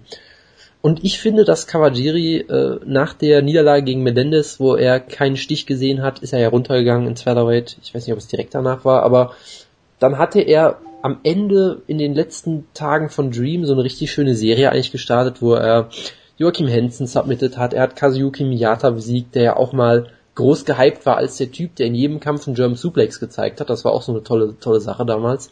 Auch so ein sehr guter Ringer, den er komplett demontiert hat im Prinzip. Dann hat er eine Weile nicht gekämpft, hatte einen einzigen Kampf bei One FC, was auch irgendwie komisch war, war dann auf einmal bei Dream zurück, hat dann irgendwie ewig nicht mehr gekämpft, über ein Jahr, und war dann auf einmal in der UFC. Also, ich hatte immer das Gefühl, dass er zu dieser Zeit einen richtig tollen Run hatte im Featherweight und dann irgendwie einfach anderthalb Jahre nichts mehr passiert ist und in der Zeit hat er, glaube ich, schon wieder ein bisschen abgebaut. Also gegen Soriano hat er lange gebraucht, bis er einen Takedown geschafft hat. Er hat es dann irgendwann geschafft. Am Boden hat er ihn komplett nass gemacht im Prinzip. Und gegen Clay Guida hat er wirklich über irgendwie keinen Stich gesehen, wurde äh, zu Boden genommen. Ja, gut, Clay Guida. Wurde zu Boden genommen, ja, er wurde klar. von Clay Guida fast ausgenockt. Das ist dann schon so ein, so ein Warnzeichen, wo man denkt so, okay, hm. Also von daher, er hat... Naja, Clay Guida hat ja auch Raphael anderes ausgemacht. Ja, ist, ist, der hat ihn noch das ist richtig, ja. Submitted und genau, Er hat alles, alles mit Dos anderes gemacht und ist auch weiterhin die Nummer eins im Lightweight, ganz klar. Also Kawajiri hat halt, hat halt, hat halt schon so viel erlebt, hat über 40 Kämpfe, ist halt Ewigkeiten aktiv. Ich weiß halt nicht, in dem Kampf gegen Guida sah er wirklich nicht gut aus. Es könnte halt sein, dass er langsam so den Zenit überschritten hat und einfach nicht mehr auf diesem hohen Niveau kämpfen kann man weiß es nicht. Äh, die Karriere von Dennis Steve war in den letzten Jahren natürlich auch irgendwie sehr komisch. Ich meine, gegen Cap Swanson hat er die erste Runde noch gewonnen, sah eigentlich ziemlich gut aus, wurde dann ausgenockt am Ende. Gegen Manny Gamböen, das war so ein Arbeitssieg, wo er, glaube ich, auch mit seinem Ringen gewonnen hat. Dann ist er halt durch einen Drogentest gefallen. Dann gab es diese absurden, diesen eigentlich relativ absurden Kampf gegen Charles Rosa, wo er ursprünglich einen Aufbaukampf gegen Rob Whiteford oder so jemanden kriegen sollte, der dann irgendwie reihenweise die Gegner ausgefallen sind, wo man auch sagt, es ist ein solider Sieg, er sah nicht schlecht aus, der Kampf war sehr unterhaltsam, aber Charles Rosa ist natürlich jetzt nicht das Niveau. Er hat keinen Enzugiri. Genau, das ist die eine Sache und die andere Sache ist halt auch nicht das Niveau, was Dennis Siever äh, kämpfen sollte eigentlich. Und dann für Conor McGregor war er halt der klare Aufbaugegner, hat die ersten zwei, drei Minuten gar nicht schlecht gekämpft, ihn ein paar Mal gut gekontert. War ein super Aufbaugegner. Und am Ende hat er natürlich klar verloren, was keine Schande ist, weil Conor McGregor halt unfassbar gut ist auch auch da steht er halt so ein bisschen in der Luft. Von daher, ich bin gespannt drauf. Ich denke, es wird ein unterhaltsamer Kampf. Ich könnte mir durchaus vorstellen, dass Kawajiri, wie gesagt, wenn er ihn zu Boden kriegt, würde ich sagen, dann steht Dennis Siever auch nicht mehr auf in der Runde, weil er ist jetzt vom Rücken aus nie ein begnadeter Grappler gewesen und Kawajiri ist on top wirklich sehr, sehr gut. Ich weiß halt nicht, ob er es wirklich schafft. Ich glaube, er wird eine Runde gewinnen, aber ich glaube, letzten Endes wird denn Sivan unterhaltsames Kickbox-Duell gewinnen mit so 29, 28, sowas in der Art und ich, ich freue mich drauf. Ich glaube, es wird ein guter Kampf. Ah, Dennis Sivan, der 92. beste Striker im MMA. Na, endlich. Damit ist er eine Position von dem härtesten Striker im Lightweight, Dustin Poirier, und noch eine Position, noch zwei Positionen über Anthony Rumble Johnson, der auf 95 gerankt Was ist los? Keine Sorge, ähm, Brock Lesnar ist Nummer 96. Wo ist denn Cole Conrad? Ich, der ist nicht gerankt, aber Nummer 100 ist, ist Evangelista Cyborg. Oh Gottes Willen! Das Hilfe, Hilfe, Hilfe! Das kann nicht deren Ernst sein. Gut, hat Nick, ja, er, er hat Nick, Nick, Nick Diaz outstrike, also, was? Ja, er müsste viel höher gerankt sein. Ja, Aber ja, ich, ich, ich, ich werde jetzt gar nicht so viel über den Kampf reden, weil ihr beiden habt sehr viel über den Kampf gesprochen. Das ist schon sehr, sehr unfair. Man kann das über die großartige Takedown Defense natürlich von Dennis Sieber reden, der ja mal Jonas Lieblingsgeber George Sonobolus gestoppt hat, als er kurz vom Lightweight Title Shot stand in Australien und da hat er ihn ja ähm, nahezu Beach Japan-esque Takedown Defense gezeigt und hat ähm, sein, den Halbstand komplett äh, derailed. Das war sehr schön. Crusher Kawajiri, einer meiner Lieblingskämpfer, als er hochgekommen ist. spektakulärer. Also es freut mich, dass er da ist. Es, es könnte teilweise auch ein sehr, sehr trauriger Kampf werden. Denn beide sind jetzt langsam so am Ende ihrer Karriere angekommen. Ich meine, es ist Featherweight und da ist 36, 37 alt. Es ist, die sind beide keine Schwergewichte. Obwohl Dennis Siever manchmal so ein bisschen so aussieht, das wäre ein Schwergewicht, was einfach nur ein bisschen kleiner ist. Der kleine Schokoladenpanzer, wie wir in der TV mal genannt haben. Mit seiner großartigen Lederjacke wird er hier wahrscheinlich den Terminator geben. Und ich sage, Dennis Siever wird hier den Crusher stoppen er wird ihn zerdrücken, er wird ihn zerprügeln. Und ich sage, in der dritten Runde gewinnt er eine Decision. Wenn die vorher gewinnen würde, wäre es ja eine Technical Decision. Das könnte vielleicht sogar der Fall sein. Vielleicht, vielleicht gibt es dann ein, ähm, äh, einen Stoß in die Augen. genau, und dann geht's in Scorecards. Das wäre hervorragend. Ja, das wäre äh, super. Aber, aber ja, selbst Spaß weil ich glaube, Dennis Lieber gewinnt hier eine Decision ich, ich halte ihn durchaus immer noch für einen absoluten gefährlichen Gegner für jeden. Kawajiri ist ein Topkämpfer immer noch. Es ist ein wirklich guter Kampf, so zwischen zwei Kämpfer im Featherweight, die halt so mit dem Nick stehen. Für beide ist es die letzte Chance. Für beide nicht die letzte Chance, nochmal einen Run zum Titel zu machen, logisch, aber es ist nochmal, nochmal wirklich ein relevant, nochmal wirklich relevant zu haben. Ähm, beide sind am Ende ihrer Welt. Hier verliert, ist, wird von der UFC, glaube ich, nicht mehr wirklich äh, als relevant angesehen. Wenn Dennis Siever hier gewinnt, ist er für Deutschland immer noch wichtig. Kawajiri könnte man immer noch mit Japan retten. Er hat ja auch bisher ist ein 1-1-Rekord in der UFC. Deswegen wäre er nicht ähm, gefährdet, dass er entlassen wird, aber er könnte wahrscheinlich nur noch in Japan antreten. Und Dennis Siever droht natürlich auch der Fall, dass er vielleicht nur noch in Deutschland kämpfen würde wenn es bei der nächsten UFC Berlin Show zu Dennis Siever gegen Clay Guida kommen würde, wärst du dann mit am Start? Ähm, ja, höchstwahrscheinlich mit sehr vielen neuen Hosen im Gepäck. Gottes Willen. Damit gehe ich an den Pressebereich mit so einem Koffer. Und, ja, genau. Und lässt dir die, oh, oh, äh, TMI. lässt dir die alle signieren, nicht wahr? That got out of hand fast. Nein, aber ich bin, ich bin, ähm, Dennis Siever gegen Clay wieder wäre ein absoluter Traumkampf, muss ich ganz ehrlich sagen. Und ich, ich würde mal behaupten, dass der Kampf nicht stattfinden wird, weil Clay wieder geht ja ins Lightweight hoch und kämpft gegen Rafael dos Anjos. Natürlich, klar. Gut. Machen wir mal weiter im Text und äh, sprechen über äh, Peter Sobotta der jetzt ein bisschen äh, Pech hatte. Er sollte schon zweimal gegen äh, Sergio Moraes antreten. Einmal war er verletzt, jetzt ist äh, Sergio Moraes verletzt. Ähm, jetzt kämpft er gegen äh, einen gewissen Steve Kennedy. Oder Stephen Kennedy. Nein, er heißt Steve, das ist mittlerweile äh, klar. Also Sherdock, ich habe äh, einfach auf Sherdock mal geguckt, als der Kampf angekündigt wurde. Äh, da heißt er Steven, das Alter ist unbekannt und er hat mal gegen Jesse Taylor in 0 Sekunden per Submission verloren. Also die Seite ist da nicht so ganz abgedatet. Ich habe hier steht Steve Kennedy bei Okay, dann haben sie es mittlerweile vielleicht sogar geändert, weil er halt von der UFC verpflichtet Bei wird. Apology ist das immer noch Steven. Also aber er, ja, es, es, spielt, es spielt auch keine Rolle, weil die Namen, weil wahrscheinlich äh, 85% der Steves Steven das heißen. Kann durchaus sein. Äh, aber das mit Jesse Taylor äh, ist noch aktuell. Ja, ist, aber gut, dass du Jesse Taylor sagst. Es ist nämlich neben Ben Mortimer der einzige Kämpfer, den ich ja. kenne. Und Ben Mortimer kenne ich nur, weil er bei Impact FC gegen Caro Parisian verloren hat. Ähm, ja. Er hat einen Kampfrekord von 22 und 8, ist 32 Jahre 22 alt. 22 und trainiert 8 hat er? Okay, das, das sind auch wieder... 22 und okay, 6. Ja gut, okay. Ich dachte jetzt, da wären schon Niederlagen wieder dazugekommen. Das ist mein, äh, mein, ja, ja, genau, auf dem Weg nach Deutschland. Ähm, das äh, äh tut mir leid. Ähm, trainiert auch in Australien noch, also ist Australier, was ich ja ganz interessant finde. Ja. Hm. Äh, soll ich noch ein bisschen was zu ihm erzählen? Ich habe mich da ja ein bisschen schlau gemacht. Ich bitte, ähm, ich bitte darum. Das Interessante ist halt, du hast es schon gesagt, er hat äh, einen sehr ausführlichen Rekord mit fast 30 Kämpfen. Äh, alle, glaube ich, in Australien oder fast alle und wie gesagt, größtenteils gegen niemanden, von dem man je gehört hat. Was auch klar ist, weil wir gucken wenig MMA-Shows von Australien aus Australien. Das ist jetzt sicherlich nicht überraschend. Äh, Jesse Taylor kennt man halt, das ist jetzt auch keine Schande gegen den zu verlieren. Der ist ja eigentlich ziemlich gut, wenn er äh, trainiert. Ja, null Sekunden. Ja, null Sekunden. Also Lineage Choke in null Sekunden ist natürlich so ein bisschen kritisch. Das, das äh, wirft schon Frage, Fragen auf. Hat jetzt äh, ja. sieben Kämpfe am Stück gewonnen und was bei ihm halt interessant ist, er ist äh, 32 scheinbar. Ähm, also es scheint so zu sein, er ist, sag ich mal, wie man auf Englisch so schön sagen würde, ein finished product. Also da wird man jetzt, glaube ich, keine riesen äh, Entwicklung noch erwarten.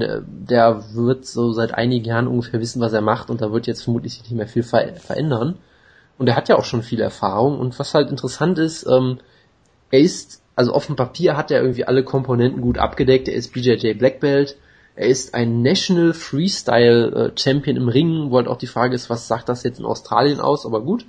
Ähm, er hat auch ein paar äh, Profi-Boxkämpfe gemacht, ein paar Muay Thai-Kämpfe, also so auf dem Papier hat er quasi alles, sag ich mal, so abgedeckt, diese drei verschiedenen Komponenten, wenn man es so nennen will, Ringen, äh, Grappling und Striken. Die Frage, die, die Frage ist halt so ein bisschen, ähm, kann er die kombinieren? Es gibt da einen ganz netten Artikel auf Bloody Elbow von Zane Simon, der für jeden äh, also zum einen äh, hat er halt so ein Roster, wo er immer updatet, wenn jemand gefeuert wird und äh, verpflichtet wird, was die UFC ja irgendwie nicht so gut macht. Also auf der UFC-Seite kriegst du auch noch so Profile ja. von äh, Leuten, die seit fünf Jahren entlassen sind und sowas. Und er schreibt dann auch zu jedem, der verpflichtet wird, immer so einen kleinen Artikel, was, äh, wie ich finde, sehr hilfreich ist.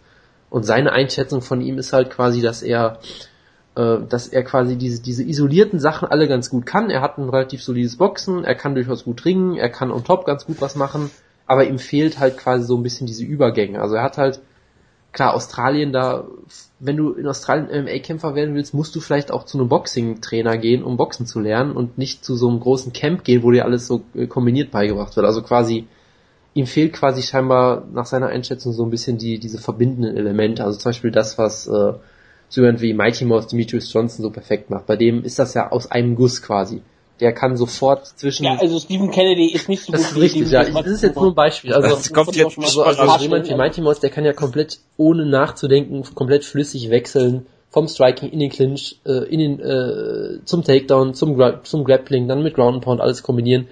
Das scheint bei ihm halt vielleicht so ein bisschen das Problem zu sein. Also er hat durchaus solide Skills, scheinbar überall so, aber die, die Verbindungen fehlen vielleicht so ein bisschen ist halt schwierig einzuschätzen, wie gut er jetzt genau ist, weil halt die namhaften Gegner so ein bisschen fehlen. Er ist sicherlich vermutlich kein einfacher Gegner für Peter Sobotta, gerade halt so kurzfristig. Und was man ja auch sagen muss, Peter Sobotta hat sich vermutlich vor allem darauf eingestellt, äh, Takedown Defense und sowas zu trainieren, weil er halt wusste, er kämpft gegen einen Weltklasse, Weltklasse Grappler in Moraes, das kann man durchaus so sagen. Und hat da vermutlich einen sehr äh, Grappling-intensiven Kampf erwartet. Und jetzt kämpft er gegen jemanden, der wenn man ihn also vielleicht vor allem durch ein Striking noch am besten ausführt. Also es ist ein komplett anderer Kampf und ich bin sehr gespannt, wie Peter Sobotta sich darauf einstellen kann. Ähm, und ja, bitte. Noch was einstellen zu finden. Es ist nicht bestimmt nicht so einfach, nicht so viel Videomaterial für Steve Kennedy zu finden. Ja, das, äh, das war ja auch Steve Kennedy halt. Genau. Äh, was ich eine viel größere äh, Sache finde, ist eigentlich, dass Steve Kennedy aus Australien anreist, äh, innerhalb relativ kurzer Zeit Gewicht machen muss, eine halbe Weltreise hinter sich hat, dann in Deutschland irgendwie aufschlägt. Also da äh, muss er erstmal Gewicht machen und dann gucken, ja, wie genau, Und, äh, also klar hat Peter Sobotta da mehr zu verlieren. Am Tag, ganz, bevor ganz er das ja. Gewicht machen muss, wird er auch noch von uns interviewt, also ist alles echt schlecht. Äh, ja, sehr, genau. sehr, sehr große Belastung für ihn hier. Genau. Ja. Also möchte noch irgendeiner was zum Kampf sagen? Ich würde sagen, erst ja, wir müssen gleich noch die Kämpfe tippen, ist ja unser ähm, Serientäterkampf. Genau, sonst wäre ich ja direkt zu meinem Tipp. Hast. Ähm, ich ja. Nee, ich, ich sag nur was zum äh, Kampf. Steve Kennedy hat doch eine relativ spannende Sache. Er ist auch jemand, der im australischen Mixed Martial Arts durch die Sache geht. Sehr viele verschiedene Gewichtsklassen. Der hat auch schon mit Light Heavyweight gekämpft. Sehr viele seiner letzten Kämpfe waren alle Middleweight. Er hat wirklich gegen keinen großen Namen gekämpft, aber hatte immer sehr viele ähm, Ansetzungen gegen bekannt, bekanntere Namen aus australischen Mixed gehabt, die dann ausgefallen sind. Er hat zum Beispiel eigentlich gegen den UFC-Veteran Vic Grujic sollte er kämpfen, gegen Daniel Kelly, der vor kurzem gegen Sam Elway verloren hat, sollte er mal kämpfen, er sollte auch mal gegen JJ Ambrose kämpfen, der bei Affliction 1 gegen Mike Pyle verloren hat. Und ähm, deswegen, er hat bestimmt viele Chancen vielleicht mal haben können, die dann nie was geworden sind. Es ist, hat, es hat, ist für ihn die größte Chance überhaupt. Peter Sobotta ähm, hat den letzten Kampf ja gewonnen gegen Pavel Pavlak, da sah er ja ziemlich verbessert aus. Ich meine, vorher, es, UFC wirkte für ihn wie viel zu früh kommen. Ja. Als er das erste Mal ja, da war, da, da, da war es wirklich so, dass er wirklich wirkte wie, okay, hat durchaus Potenzial, aber er fliegt gegen Armee Ja, ich meine, er war ja 22 ja. erst oder sowas, glaube ich. Ne, also Richtig, und er kam gegen Pavlak zurück, er war da auch der Underdog, wie ich nochmal nachschaue. Ich, das war er äh, in, in jedem Underdog, seiner UFC-Kämpfe bisher. Das ist ähm, eine schöne Statistik. Und zuerst mal, dass er dann auch bewiesen ist. Er sah dann ziemlich cool aus. Eigentlich mit seinem Striking sah er ziemlich stark aus. Und, ähm, ja, Taekwondo-Hintergrund. Ja klar, aber ähm, er hat es auch wirklich mal durchgemacht und ich fand, ich fand eigentlich, dass er da durch das Potenzial bewiesen hat. Etwas, was er vorher für mich nicht wirklich zwar hatte, aber dass er es dann in der UFC nicht mal zeigt, hat mich wirklich richtig glücklich gemacht. Und es kämpft aber auch gegen jemanden wie Stephen Kennedy, der vielleicht nur eine einzige große Chance hat, in der UFC zu beweisen. Und wenn er natürlich jetzt hier hingeht, nach Deutschland kommt und dann den ähm, deutschen Kämpfer wieder so stoppen kann, das wäre natürlich ziemlich groß. Er wieder angesprochen hat, die bestimmt auf einen Kampf eingestellt, wo er sehr viel Takedowns stoppen muss oder sehr viel Clinchen stoppen muss. Jetzt kämpft er gegen jemand, der vielleicht mehr ein Boxer ist der Vorteil natürlich ist trotzdem, dass Minnesota selber mehr ein Striker ist und deswegen könnte er sich vielleicht da besser nach Hause fühlen. Ich habe ein sehr gutes Gefühl weiterhin mit Supporter. Er hat mich im Pubflag-Kampf eigentlich überzeugt und ich bin eigentlich auch diesmal sehr optimistisch mit den deutschen Kämpfern und ich sage, er wird hier einen Kennedy stoppen ich kann niemals auf einen Kennedy tippen, außer er heißt Tim Kennedy. Deswegen sage ich, Peter Sobotta gewinnt eine wunderbare Decision. Ich kann übrigens ein Update geben. In den letzten zehn Minuten oder so sind die Wettquoten von der Maincard äh, veröffentlicht worden und Peter Sobotta ist tatsächlich zum ersten Mal in seiner UFC-Karriere der Favorit. Das ist natürlich sehr schön. Äh, Im Prinzip sind ja alle deutschen Kämpfer auf der Maincard sind Favoriten. Von den Prelims weiß man noch nichts. Sonst nicht, nichts groß Erwähnenswertes. Ich ich schließe mich dir an. Ich glaube, für Kennedy äh, gibt es sehr viele Belastungen hier, die wir schon erklärt haben mit der mit der kleinen Weltreise und dem Weightcut und der kurzfristigen Ansetzung und so weiter und so fort. Und vor allem, ich weiß halt viel zu wenig über ihn. Von Peter Sobotta weiß ich halt zumindest einiges. Ich habe das Gefühl, dass ich ihn auf jeden Fall besser einschätzen kann und ich denke schon, dass er den Kampf hier gewinnen kann. Also er ist im Stand ja auch gar nicht so schlecht. Er zeigt ja durchaus ganz gute Kicks. Auch wenn ich vielleicht nicht glaube, dass er den Kampf unbedingt im Stand halten möchte. Und ich denke, er wird irgendwann es dann auch schaffen, den Kampf zu Boden zu nehmen. Ob er ihn finishen kann, ich habe keine Ahnung, weil davon weiß ich von Steve Kennedy einfach viel zu wenig. Deshalb tippe ich auch mal auf äh, Sobata per Decision. Ich äh, schließe mich da an. Ich würde allerdings äh, sagen, dass er ihn äh, submitten kann. Ich, ich weiß nicht über Steve Kennedy, ich setze es einfach mal voraus. Äh, Sobotta, ihr habt es schon gesagt, im Striking verbessert. Äh, vor allen Dingen die Takedowns kommen jetzt durch Pavlak durchaus ein solider Gegner, den er, den er sehr äh, dominiert hat bei UFC Berlin letztes Jahr. Ähm, er hat sehr gutes Grappling, er ist ein Dean Lister Black Belt, ja, die Lister, der bei der letzten PK neben auf Boden saß, wird wahrscheinlich auch dieses Mal anwesend sein. Ähm, Setz dich mal neben ihn auf den Boden. Ja, genau. Warum auch nicht? Äh, dann Pascal Kraus schwärmt ja immer von Peter Sobottas äh, Grappling, wenn man wenn man ihn so reden hört. Und ich glaube, dass er dass er hier vielleicht Steve Kennedy dann äh, finishen kann. Ich sag mal, er holt in der zweiten, dritten Runde, wenn Kennedy vielleicht ein bisschen die Puste ausgeht. Wie gesagt, diese ähm, äh, erschwerten Bedingungen für Kennedy haben wir schon drüber gesprochen. Er wird einen zweiten UFC-Kampf kriegen, denke ich, äh, steht ganz außer Frage. Und Peter Sobotta wird hier sein erstes UFC-Finish, äh, beziehungsweise der erste Kampf in der UFC von ihm überhaupt der Vollzeitspannend sein wird. Ich sage, er holt eine Submission hier gegen den guten äh, äh, Steve Kennedy. Nächster Kampf und letzter auf der Maincard. Lukas äh, Zajewski gegen Nick Hein. Wer möchte? Wer möchte anfangen? Was soll ich anfangen? Mir ist egal. Ich kann nur relativ wenig zu Lukas Zajewski sagen, ich weiß nicht, ob ja, mehr sagen können. So ich habe nur gesehen, dass er Martin... Ich wollte gerade Jonas vorschlagen, weil er hätte glaube ich irgendwas Schönes über Zajewski. Äh, ja, dann äh, bitte, Jonas. Jetzt, äh, er hat Martin Ja, das ist das Einzige, was ich über ihn weiß, ehrlich gesagt. Ja, also, wow. Er ist, er ist noch können. ziemlich jung, äh, 24, hat bisher 13 Siege und 0 Niederlagen und von den Gegnern kenne ich halt auch nur Martin Held. Das ist jetzt auch schon wieder fünf Jahre her. Das heißt, er war da 19 und Martin Held war irgendwie zwölf oder so, ja, ich weiß es nicht. Ja, Stopp, stopp, stopp, stopp. Du hast aber jetzt hier letztes Mal auch hier Pavel Pavlak gehypt, nur weil er unbesiegt ist. Ich habe ja nicht gesagt, dass er deswegen schlecht ist. Ich sage nur, dass ich das beeindruckend finde, dass die alle noch so jung sind. Martin Held ist zum Beispiel 23 erst. Also das sagt durchaus was aus, weil Martin Held hat natürlich einen sehr speziellen Stil. Der von Nick Hein ist sicherlich äh, vollkommen anders, würde ich einfach behaupten. Ich glaube jetzt nicht, dass... Ja gut, der Kampf ist ja nicht Nick Hein gegen... Äh, nee, ich meine nur, also ich, ich meine nur, das ist durchaus beeindruckend, dass er... Äh, dass er äh, so einen Sieg über Martin Held hat und wie gesagt, sonst kann ich ehrlich gesagt wenig über ihn sagen.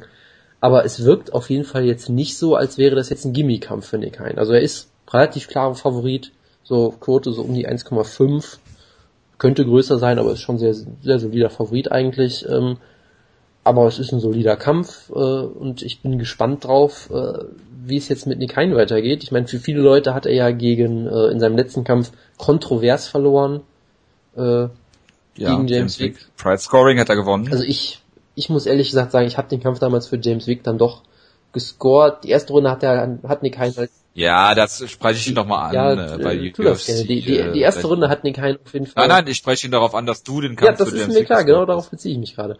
Ähm, ich, wie gesagt, die erste Runde hat Nick Hein auf jeden Fall klar gewonnen mit zwei Knockdowns. Danach hat er halt das Problem, dass er dann mit, ähm, mit James Wick äh, gestrikt hat und James Wick ist, glaube ich, 20 Zentimeter größer als er so ungefähr und das ist jetzt gar nicht mal so sehr Ja, übertrieben. gut, Dr. Himes hat er auch im Striking Okay, die gekriegt. 20 Also Zentimeter- er hat die Distanz nicht ja, mehr, also die, er hat die, ja, die ja, Distanz genau. nicht mehr schützen können. Das ja, war das ja, wie, so, genau. Und äh, dann war es halt für ihn sehr, sehr schwierig, diesen Kampf zu gewinnen, weil äh, James Wick jetzt halt so einen riesen Reichweitenvorteil hatte und äh, Nick Hein jetzt jetzt im Stand sicherlich solide ist, ist jetzt halt nicht jemand, der jetzt irgendwie 70 Strikes pro Runde oder so furchtbar aktiv ist und deshalb war es halt schwierig für ihn da eine Decision zu gewinnen. Äh, wie gesagt, wenn ich jetzt gerade mal auf MMA Decisions gucke, da haben wir einen Draw von Sherlock, es gibt drei Scorecards für Nick Hein und äh, sechs oder sieben für James Wick, also es ist jetzt keine Robbery sicherlich gewesen, es war auf jeden Fall ein Publikumscoring? ähm, das, da müsste ich jetzt die Results mal angucken. Da haben wir 47,5% sagen, Hein hat gewonnen, aber da ist es halt vermutlich, also in den meisten Fällen ist es ja auch so, dass du eher eine Scorecard als Fan gibst, wenn du der Meinung warst, dass äh, die offizielle Scorecard falsch war, würde ich einfach mal behaupten. Richtig. Ähm, Ja, nee, das ist klar. Nein, das hat mich jetzt nur mal der Vollständigkeit halber. Ich das ist niemand mein Argument, niemals mein Argument. Ja, also die, die meisten sind da für Nick Hein, äh, offenbar. Wie auch immer, es war auf jeden Fall ein enger Kampf. Ah, die amerikanischen absolut Fans- keine Schande. Was ich ja sagen muss, was für mich äh, so ein bisschen, wo bei mir so ein bisschen die Alarmglocken losgingen, war bei deinem sehr schönen Interview mit Nick Hein mit dem Sparring im Hintergrund oder dem Heavybag oder was auch immer, Ach, da hast du was wo gehört? er ähm, ja erzählt hat, dass er irgendwie seine, ich glaube, hat er nicht damals sein komplettes Trainingscamp geändert und jetzt überall anders trainiert und ist irgendwie sehr viel hin und her gereist, hatte ich das Gefühl, so habe ich es auf jeden Fall in Erinnerung. Von Düsseldorf nach Köln ist nicht so weit. Nein, ich meinte, dass er irgendwie bei drei verschiedenen Gyms gleichzeitig trainiert oder irgendwie sowas und Ja, er macht halt, er, er macht halt die verschiedenen, er hat mit Nordin Asri hat er Striking gemacht, das weiß ich Genau. noch. Das Grappling hat er in Köln gemacht und genau, äh, das äh, die ganze Strength and Conditioning macht er sowieso Und er hat anders. glaub- also das ist immer schon so gewesen. hat er doch, glaube ich, mal beim Combat Club Cologne angefangen, meine ich, und hat dann irgendwie nach seinem UFC-Debüt die Trainer gewechselt, wo ich mir auch dachte, so okay, es wirkt so ein bisschen, wirkt so ein bisschen, äh, äh, ja, ich weiß nicht, also es kann halt immer einen Effekt haben, wenn du, Das Reebok-Geld, was er hat, was er jetzt wenn du, wenn du, wenn du das Trainingscamp wechselst, kann halt immer einen Effekt haben. Ich habe mir da so gedacht, okay, das wirkt jetzt irgendwie so ein bisschen äh, äh, chaotisch, dass er jetzt so auf vielen verschiedenen Faden wandelt. Kann jetzt, und das hat vielleicht auch keinen Einfluss gehabt, man weiß es natürlich nicht. Was ich halt interessant finde, dass er jetzt in Thailand trainiert, ähm, mit einigen anderen, äh, die auch auf der Karte, Mervek Taisumov trainiert da ja, glaube ich, auch mit ihm zusammen. Ähm, Einer noch mehr, falls er noch auf der Karte ist. der glaube ich auch, ja, da bin ich gespannt. Das ist auf jeden Fall ein sehr renommiertes Camp, wo er auch so alles in einem hat, vermute ich mal. Und ich bin sehr gespannt. Tiger Muay Thai. Tiger. Muay Thai, genau. Er wird hoffentlich ein Post-Interview haben, wo er Roger Werther dankt. Da würde ich mich sehr darüber freuen. Also ich bin sehr gespannt, wie dieser Trainingscamp-Wechsel sich auf ihn auswirkt. Letztendlich weiß ich halt wenig zu, von seinem Gegner, aber ich denke schon, dass Nick Hein durchaus bewiesen hat, dass er sehr viel Talent hat, auch unglückliche Niederlage zuletzt, äh, aber ich denke, hier wird er äh, per Decision gewinnen. Ähm, was ich, was ich mich, was ich sehr interessant fand, ist diesen Kampf gegen James, äh, den James Wick gegen Jake Matthews dann hatte. Gegen auch ein sehr aufstrebendes Talent, was ja hier auch schon im Rahmen von Jonas äh, täglicher Hype, wöchentlicher Hype-Runde ja, James gehypt Wick ist wurde. auf jeden Fall kein schlechter. Ja, und ich, ich weiß jetzt nicht, ob das Trainingscamp, dieser Wechsel da irgendwie eine Aus, aus äh, ähm, einen Ausschlag gegeben hat in dem James Wick Kampf. Es war halt blöd, dass, dass Nick Hein dann die Distanz in den zweiten, dritten Runden nicht mehr schießen konnte. Ähm, er hatte so ein bisschen, äh, hatte man das Gefühl, so ein bisschen äh, Respekt vor James Wick Grappling vielleicht, vielleicht dann zu Boden nehmen können, man weiß es nicht. Er hat auf jeden Fall ähm, was man ihm nicht unterstellen kann, dass er nicht kämpfen wollte. James, äh, der, der Eindruck, der entstanden ist, dass James Wick den Kampf halt von außen lang gemacht hat und James, äh, und Nick Hein halt hinterhergelaufen ist. Da kannst du halt sagen, er hat die Octagon Control gehabt oder Aggression oder was auch immer. Das nur zu dem James Wick Kampf. Äh, ich habe ihn übrigens auch bei James Wick gehabt, äh, knapp, aber ähm, das werde ich auch vor Nick Hein so vertreten. Das ist überhaupt kein Problem für mich. Ähm, ja, äh, er hat wieder sein, sein Trainingscamp gewechselt. Das muss man natürlich abwarten, wie das ist. Ähm, wenn man Nick Hein bei, bei Twitter folgt oder bei Facebook, das kann ich nicht immer nur empfehlen, der postet immer ein paar lustige Videos. Ähm, ich hatte ja das Vergnügen, mal länger mit ihm zu quatschen. Also ich hab, wir haben eine halbe Stunde Interview gehabt oder 20 Minuten oder so und habe insgesamt anderthalb Stunden ungefähr mit ihm gequatscht. Äh, ist ein sehr, sehr netter, sympathischer Zeitgenosse, absolut ist nicht dumm, das auf äh, gar keinen Fall, spricht gutes Englisch, könnte der Posterboy der UFC werden, für Deutschland zumindest. Und ähm, hat diesen, bitte? Und er kann über Post-News halten. Das stimmt allerdings. Auf jeden Fall, ja. Ähm, wurde Guardian letztes Mal gehypt, äh, ich glaube, er ist mit Bad Street USA rausgekommen oder was?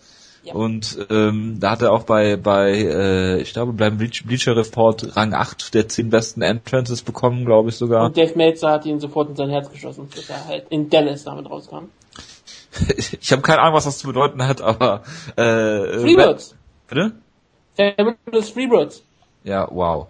Ich kenne die, ja, danke, das äh, verstehe ich jetzt schon, aber äh, bringt mir jetzt nichts. Äh, ich werde trotzdem darauf ansprechen, logischerweise, äh, beim beim äh, äh, Media Day.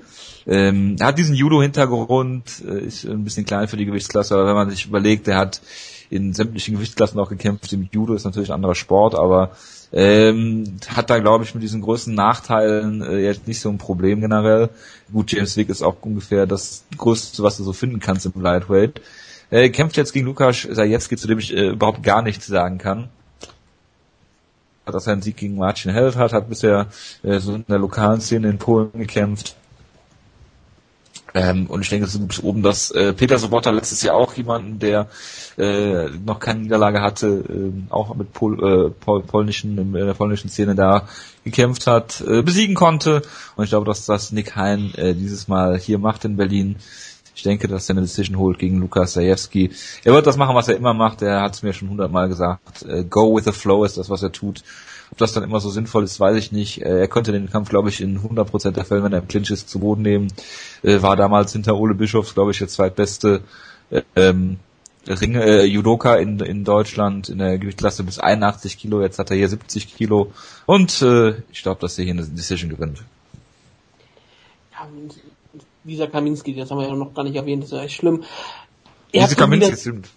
Hervorragend. Du hast, du hast, ihr habt wieder sehr viele schon wieder eine, was kann ich eigentlich noch über diesen Kampf sagen? Red doch aber die Kaminskis, Du- du- diese Kaminskis. Nein, nein, Du könntest natürlich die Frage stellen, ob Nick Hein jetzt überhaupt noch als Sergeant äh, betitelt werden darf, wo er die, das Amt doch Genau, abgelegt er ist ja hat. jetzt, ist, er, aber er ist ja trotzdem ein Sergeant der Herzen der Fans. Der und jemand, und er ist ja auch jemand, der weiter bestimmt, dass die Kommandos jetzt als Sicherheitsmann angibt. Deswegen ist das auch kein Problem. Deswegen kann er sich weiter Sergeant Ja, und- nennen. Und das ist auch ähm, viel besser für die nächste Zeit. Lukas Zajewski trainiert zusammen mit Briti Roman, ist aus dem Danzig, ist natürlich in Berlin sehr beliebt. Und ich hoffe, dass Nick Hein ihm hier trotzdem den Boden aufwischt. Nick Hein, wie gesagt, sehr, sehr gutes Grappling, ähm, Black Belt in Judo und natürlich auch trotzdem, glaube ich, in Jiu-Jitsu, glaube ich, auch, oder was auch immer. Er hat auch sehr gutes, er hat ja eigentlich, also der Striking war ja nicht wirklich schlecht gegen James Wick, es war halt nur, dass Wick einfach besser ist. Und er hat trotzdem ziemlich gut ausgesehen. James Wick hat ja vor kurzem auch Jonas' Lieblings-Hype-Train ähm, Ja, das, von Jack das Mayfield zeigt, dass du gestoppt. sehr gut zuhörst, weil Jojo wortwörtlich das gleiche gesagt hat eben. Ja, aber wir müssen das immer öfter erwähnen, wenn Hype-Trains von dir Ja, gestoppt okay. werden. Das kommt hier des Öfteren vor. Und Ich- Ich weiß, dass Jojo sowas sagt. Ich wollte es aber nochmal ich wollte es auch nochmal sagen. Ja, also das, das freut mich immer, wenn die Hype-Trains von dir gestoppt werden. Und das spricht natürlich auch für, ganz klar für James Wenn Wick. Amerikaner jetzt noch verliert, um Gottes Willen. ja, dann werde ich den Main Event, glaube ich, nicht mehr in der Halle erleben. einen tollen Kampf in Berlin gehabt gegen Judoba, wo er teilweise Judoba ja auch ein bisschen die, Berlin, die Berliner Fans für sich gewonnen hat, aber äh, danach wurden sie beste Freunde. James Wick, die wurden nicht beste Freunde. Ich würde vielleicht wird er wenigstens etwas freundschaftlich mit JSG werden, das wäre auch schön, wenn er noch eine Schwester hier verheiraten kann.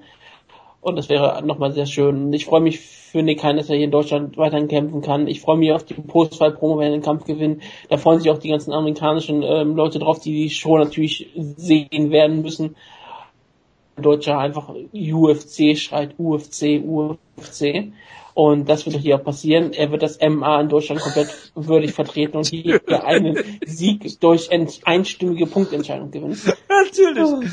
Äh, Ich bin auch froh, dass wir nicht über den DJ Tomek geredet haben in diesem Zusammenhang. Nein, ich habe auch DJ Thomas relativ verdrängt. Das kam mir erst in den letzten Tagen wieder äh, vor. Er soll ja Nick Hein begleiten. Ja.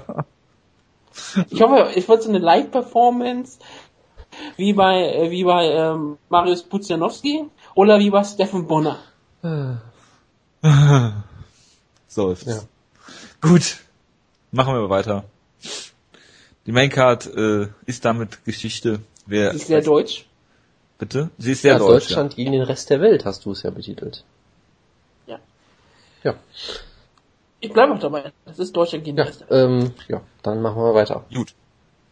Äh, Mr. Finnland kämpft gegen, äh, habe ich noch nie was von gehört, Jonas, du kannst da bestimmt was zu sagen. Äh, zu seinem Hello. Gegner weiß ich auch nichts. Ich habe ja auch einen Artikel über den Kampf geschrieben, wo ich mich, glaube ich, geweigert habe, über seinen Gegner zu reden. Weil er war bei Ultimate Fighter Latin America, glaube ich, dabei, hat da irgendwie verloren, hatte dann Ja. einen, einen Kampf in der UFC, den er per Decision gewonnen hat. Das ist eigentlich nicht erwähnenswert, wenn wir ehrlich sind, weil es geht hier nur um Mr. Finland. Auf den freue ich mich natürlich sehr. Ich bin, ich bin sehr gespannt, was er zeigen kann. Äh, Er ist ein sehr charismatischer Kämpfer. Ähm, du hast ja schon mal mit ihm gesprochen. ja, das hat leider nicht so gut geklappt, aber ist ja egal. Ähm, er hat auch mal einen gewissen Tom Duquesnoy besiegt, der als riesengroßes Talent gilt zum Beispiel. Er ist ein ziemlich guter Grappler, hat bisher ausschließlich per Decision oder Submission äh, gewonnen und hat deshalb in seinem UFC-Debüt gedacht, hey, ich mache einfach mal Flying Knee und knockt seinen Gegner in acht Sekunden aus. Das spricht, denke ich, für sich. Ähm, er ist sehr gut darin, Äpfel zu essen und dass dann Millionen Leute das auf Facebook sich angucken aus irgendeinem Grund, den niemand versteht. Ähm, ist, ich mag ihn halt. Er hat auf jeden Fall einen Charakter, er ist eine Persönlichkeit und bisher hat er im Käfig auch äh, immer durchaus überzeugen können. Er hat halt zwei Niederlagen, eine ganz am Anfang der Karriere, das ist alles keine Schande. Ich freue mich auf jeden Fall sehr auf den Kampf. Ich halte viel von ihm sportlich und auch äh, als, als Charakter halte ich sehr viel von ihm. Ich glaube nicht, dass wir so viel über den Kampf reden müssen, weil niemand kennt seinen Gegner und der Gegner ist auch relativ Oder zweitrangig wollte ich hier. ausführlich jetzt sorry. Ähm, und deshalb tippe ich nat- Wenn er verliert, was machst du dann, Jonas? ähm, ich nehme das professionell und gefasst auf und äh, warte auf den nächsten Kampf natürlich. Was, was denkst du denn von mir? Also ich tippe natürlich drauf, dass er per ich tippe doch, dass er zu seinem äh, zu seinen äh, zu seinen Grundlagen zurückgeht. Ich glaube, er wird sehr zufrieden über seinen Knockout-Sieg gewesen aber ich glaube, er wird hier wieder den Kampf zu Boden nehmen und dann per äh, Bravo-Choke gewinnen, wie er es schon öfter mal gemacht hat. Der Darth Choke, so, so. Gut, machen wir mal weiter. Ich finde sein Profilbild übertransportiert perfekt, dass du ganz wrong. Das ist ja wirklich so dieses Klischeebild, was ja, wäre wär er Schwede, dann würden Das die ganzen Matti, Konservativen das- auf Twitter durchdrehen und sagen, das ist ja die Zukunft Schwedens. Das ist ja so, das liest man häufig so im Internet, aber er ist das Glück Finne und ich glaube, die haben kein so großes Einwanderungsproblem wie die Schweden, die sich darüber aufregen, dass die ganzen Leute aus Afrika kommen und er kommt ja aus hier, nicht aus Afrika, aber aus Irak, das ist ungefähr das gleiche für die ganzen Konservativen. Deswegen ist das äh, ein tolles Bild. Also, man kann es nicht umschreiben, man sollte es bei Tap- Tapology auch mal nachgucken. Es ist äh, Money. Es ist wirklich Money. Also wir müssen es auch in, in den Thread dazu schreiben, äh, wenn bevor wir äh, über den, den Kampf redet oder Jonas, Ja, ja, bitte das, das, Bild äh, wir werden es auf Twitter noch posten und so weiter und so fort. Das findet ihr schon irgendwie. Der tschetschenische Österreicher Maybek Taisumov kämpft gegen Alan Patrick und das ist ein sehr interessanter Kampf eigentlich, weil Alan Patrick äh, ein gar nicht so schlechter Mann ist. Der hat zum Beispiel John McDessie besiegt, auch schon äh, anderthalb Jahre fast her, hat seitdem nicht mehr gekämpft und äh, kämpft gegen Maybek Taisumov, der ähm, jetzt zwei Siege in der UFC hat, äh, nach, äh, beziehungsweise drei Siege schon hat, äh, war sehr aktiv 2014, drei Kämpfe, jetzt schon der zweite in 2015. Ähm, absoluter Powerpuncher hat man gesehen, ähm, der äh, ja vielleicht nicht so gerne grappelt, ich weiß es nicht. Ähm, das, was ich von ihm gesehen habe, spricht auf jeden Fall dafür, dass, dass es hier ein kurzer Kampf werden könnte. Alan Patrick ähm, st- strikt auch gerne, ja, ähm, ist Brasilianer, interessant. Ja. Alan, Alan, nicht- Alan ja, Patrick Silva Alves heißt ja laut Sherlock komplett. ja, das heißt ja, Ja. nichts. Wie auch immer. John Lineker heißt auch John Lineker irgendwas. Egal. Äh, ich kann zu dem McDessie besiegt, als er noch eine Firma hatte. Genau, äh, was ein sehr umstrittenes Urteil damals war. Da erinnere ich mich noch dran. An den Kampf selber erinnere ich mich ehrlich gesagt nicht mehr. Ja, ich mich auch nicht, aber ich hoffe hier, äh, Österreich-Deutschland ist eine über Jahre gewachsene Verbindung. Äh, ich denke, dass Tyson auch hier äh, den Kampf gewinnt und ich hoffe mal auf einen schönen Knockout. Ich freue mich auch durchaus auf den Kampf. Äh, zu Alan Patrick kann ich, wie gesagt, wenig sagen. Äh, er hat zumindest mit McDessie mitgehalten, was ja auch durchaus äh, im Stand nicht unbeeindruckend ist. Er ist ziemlich groß, das weiß ich noch. Er ist unbesiegt. Er trainiert mit ähm, Jacques Sousa. Genau, äh, die eine Sache, die ich bei Mervek Taisumov toll finde, er hat äh, drei Siege in der UFC und den einzigen Gegner, der er nicht ausgenockt hat in seinen Siegen, der Typ heißt mit Nachnamen Bang, was ich sehr schön finde. Ähm, er hat jetzt Martin Wandel spektakulär ausgenockt in 61 Sekunden, hat äh, einen Gegner in Schweden besiegt, wo ich ja live war, der in dem Kampf so schlecht aussah, dass alle darüber spekuliert haben, ob er gegen CM Punk äh, antreten könnte, eventuell. Also das war irgendwie ja, ein wenig genau. aussagekräftiger Sieg. Aber generell halte ich, muss ich sagen, echt viel von Merrick Tyson Der macht richtig Spaß. Er hat, ich glaube in seinem Debüt hat er ziemlich viel Ring sogar gezeigt. Ich meine mich da so vage dran erinnern zu können. Er hat zwischendurch mal einen Kampf verloren. Kann mal passieren. Äh, ist jetzt auch keine Schande. Und er, er kann auf jeden Fall hart zuschlagen. Trainiert er auch bei Tiger Muay Thai. Ähm, hat da Roger Huerta mal sehr gelobt in seiner Postfight-Promo zuletzt. Von daher äh, hat halt gegen den Traktor verloren, das kann jedem mal passieren. Das ist ja auch sehr schwierig, da auf so einem Feld äh, dann so, so zu gewinnen. Von daher, ich freue mich auf den Kampf. Merrick Taisumov ist immer sehr unterhaltsam und äh, ja, sollte hier, denke ich mal, gewinnen und äh, solide Ansetzung. Ich, ich würde mir Jacke Sousa ist ja glaube ich keiner, der so Coaching macht, wäre irgendwie schön, wenn er mal so nach Deutschland mitfliegen würde für die Ecke, für Alan Patrick. Könntest und dann noch, während des ähm, Rings die ganze Zeit diesen Alligator-Tanz macht oder was? Und dann kriegt er auch Props, genau so wie äh, JSP letztes ja. Jahr. Aber ja, äh, ich tippe auf die österreichische Connection hier. Meister Kalsumov gewinnt. Auf jeden Fall. Es ist ein Kampf, den Jonas natürlich sehr, sehr interessiert, äh, weil er da sehr involviert ist in diesem Kampf. Äh, Niklas Beckström hat letztes Jahr in Berlin den Hype Train, den nur Jonas gefahren ist, von Tom ja, Mickey Stopp. ich den großen Niklas Backstrom Hype Train ausgelöst und was dann passiert ist, das ist genau, allen klar. Und danach wollte ich dann auf den Mike Wilkinson Hype Train aufspringen, der ihn ja besiegt hat und der hat sich jetzt verletzt, also passt alles wunderbar.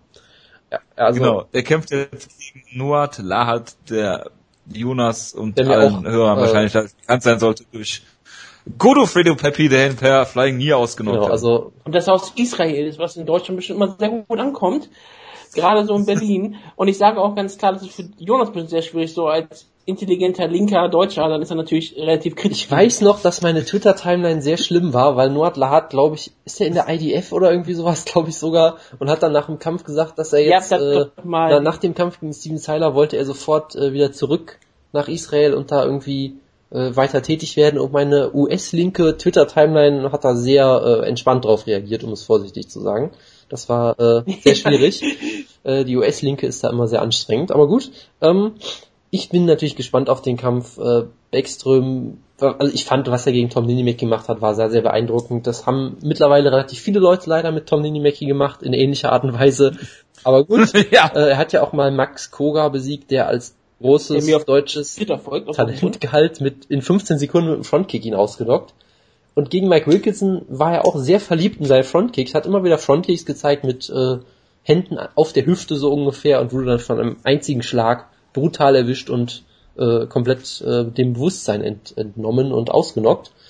Äh, das war eine sehr schwere Niederlage. Äh, es wirkte halt so ein bisschen, als würde er den Kampf nicht so wirklich ernst nehmen, deshalb weiß man halt nicht, ähm, ist, ist jetzt quasi an seiner alten Wirkungsstätte in Berlin zurück, ähm, muss seine Karriere so ein bisschen wieder auf den... Für manche Psychopathen ist es halt nicht einfach, so normal zu denken, genau, kann es gut sein. Dass genau, er wird bestimmt wieder ein, ein tolles Post-Interview hoffentlich machen, wo er uns erklärt, dass er kein, keine Witze macht oder sowas, während er wie ein Psychopath guckt. Also ich glaube weiterhin, dass er viel Talent hat. Er hat gutes Grappling gezeigt. Eigentlich hat er überall gute Anlagen gezeigt. Im letzten Kampf, wie gesagt, es wirkte halt so ein bisschen überheblich von ihm. Man weiß es halt nicht. War seine erste Niederlage kann ja auch sein, dass er sich irgendwie unbe für unbesiegbar gehalten hat und jetzt äh, den Reality-Check, den Realitätsabgleich so ein bisschen gebraucht hat und jetzt wieder auf dem Boden der Tatsachen ist. Und Noad Lahat ist auch kein schlechter Kämpfer. Ich meine, gegen Godofredo Pepe ähm, Klar, gegen den brutal ausgenockt zu werden, das passiert den besten Leuten, das ist jetzt keine Schande. er hat Wutges verkappten Lieblingskämpfer Super Steven Seiler besiegt. Ähm, das ist durchaus ein solider Sieg, da muss man sich nicht für schämen. ansonsten ist er halt unbesiegt. Also er ist auch durchaus ein solider Kämpfer. Von daher, ich tippe trotzdem, dass, ähm, dass natürlich mein äh, Hype Backstream, ich glaube, er wird ihn hier vielleicht sogar ausnocken, weil ich von Nordlayer hat im Stand nicht so wirklich überzeugt war, gerade in dem, in dem Pepe-Kampf auch. Von daher, ich tippe mal auf einen Knockout-Sieg von Backstream. Backstrom ist back. Ja, dann äh, Scott Escam gegen Antonio dos Santos besprechen wir Ich möchte nicht. kurz erwähnen, ich möchte kurz erwähnen, ich habe einen Artikel drüber geschrieben. Patrick Wyman hat mal Scott Escam als größtes Middleweight-Talent außerhalb der UFC bezeichnet oder irgendwie sowas. Dann hat er natürlich sofort sein Debüt verloren. Willen. Dann sitzen wir bei dem, da, bei dem Kampf sitzen wir aber nicht zusammen. Was ich, also, der Kampf könnte auch unterhaltsam werden. Er hat in seinem letzten Kampf, äh, er hat klar verloren, hat es aber durchaus geschafft, seinen Gegner einmal mit dem Frontkick fast auszunocken und danach wieder zu verlieren. Also es war so ein bisschen unglücklich. Äh, Sein Gegner ist auch sehr lustig, der äh, in seinem UFC-Debüt irgendwie mit einer Woche Notice kurzfristig eingesprungen ist, hat sich dann ein wildes Slugfest mit Daniel Serafian geliefert und hat dann irgendwann äh, um eine Pause gebeten, weil er sich, äh, er hat sich seinen Daumen ausgerenkt, der stand auf einmal ganz komisch ab, dann hat er kurz gesagt zum Ref, kurz, mach mal kurz Pause, Ah, hat ja. sich den Daumen wieder eingerenkt und wollte dann einfach weiterkämpfen. Der Ref hat gesagt, bist du bekloppt, und hat den Kampf abgewunken und da war er sehr enttäuscht. Und ich fand das unfassbar lustig damals, vor allem, das sah halt so aus, als würde ihm das ständig passieren, weil er halt so komplett gelassen war, oh, mein Daumen steht auf einmal in die Kopf vollkommen falsche Richtung. Ab, Moment, kurze Pause, krack, jetzt können wir weiterkämpfen. Das fand ich damals sehr, sehr unterhaltsam. Ähm, Der Nickname ist Junior Alpha, was eigentlich Beta bedeutet, glaube ich. ja, und das Schlimme ist, heißt, er he- heißt Antonio dos Santos Junior und sein Nickname ist Junior Alpha. Also er ist Antonio Junior Alpha dos Santos, was furchtbar verwirrend ist. Als ob die nicht alle schon ähnlich genug klingen, dass er sich auch noch so gibt. ja, und jetzt ist heute noch Junior Dos Anjos Ja, genau, also es ist wirklich schlimm. Und äh, er wurde mal von irgendwem verglichen, ich weiß nicht mehr mit wem, das war auf jeden Fall auch so ein lustiger Vergleich, dass er irgendwie so eine... Genau, nee, nee, ich weiß noch, er, er wurde verglichen mit einer Middleweight-Version von Pat Barry. Also äh, irgendwie defensiv nicht wirklich gut, aber offensiv macht er viel Feuer. Ist er 1,45 groß oder was? Vermutlich, ja. Äh, von daher, äh, es sind halt keine großen Namen, sie haben beide ihr Debüt verloren, aber auch das äh, könnte durchaus unterhaltsam werden. Und ich tippe auf Scott Esker. Piotr Hallmann ist noch ein interessanter äh, Kämpfer, der hier kämpft. Äh, war jetzt, ich glaube, er war gesperrt. Needed. Genau. Er äh, kämpfte gegen äh, Gleison Tibau, hat gegen den verloren, als Split Decision. Die schlechtere Version Francisco Trinaldo hat er besiegt, per Kimura durchaus solide. Elia Quinter und äh, Eve Edwards gekämpft. Also das sind schon, für vier UFC-Kämpfe ist das so ziemlich hart, was du selbst im Lightweight da äh, vorgesetzt bekommst. Kämpft jetzt gegen Magomed Mustayev, sagt mir jetzt nix. Und Taylor Lapidus gegen Ulka Sasaki. Ich möchte ganz kurz, Da wollte ich äh, genau, Piotr. Hallmann galt mal so als die große Hoffnung des polnischen MMAs in der UFC, hatte ich so das Gefühl. Weil er Ja, halt diesen, ihn diesen, Kampf mit Trinaldo, wo er, glaube ich, in der ersten Runde fast ausgenockt wurde und dann mit dem Kimura zurückkam, irgendwie sowas. Was war ein sehr unterhaltsamer Kampf damals, alle fanden es toll. Äh, gegen Eli Quinter verlieren ist ja keine Schande. Er hat halt Eve Edwards besiegt, der komplett am Ende mit seiner Karriere war und hat dann gegen Jason Tibau verloren. Also absolut keine Schande. Ihm fehlt halt wirklich so ein herausragender Sieg. Und er ist halt durch den Drogentest gefallen, das ist auch immer unschön. Äh, aber Ja. er hat, glaube ich, durchaus einiges an Talent und ich bin gespannt, was er hier machen kann. Aber ich werde hier auf seinen Gegner tippen. Äh, aus einem einzigen Grund, muss ich sagen. Ich kenne, ich habe jetzt auch seinen Kampf Mustafaev oder wie auch immer man ihn ausspricht, habe ich ehrlich gesagt auch noch nicht kämpfen sehen.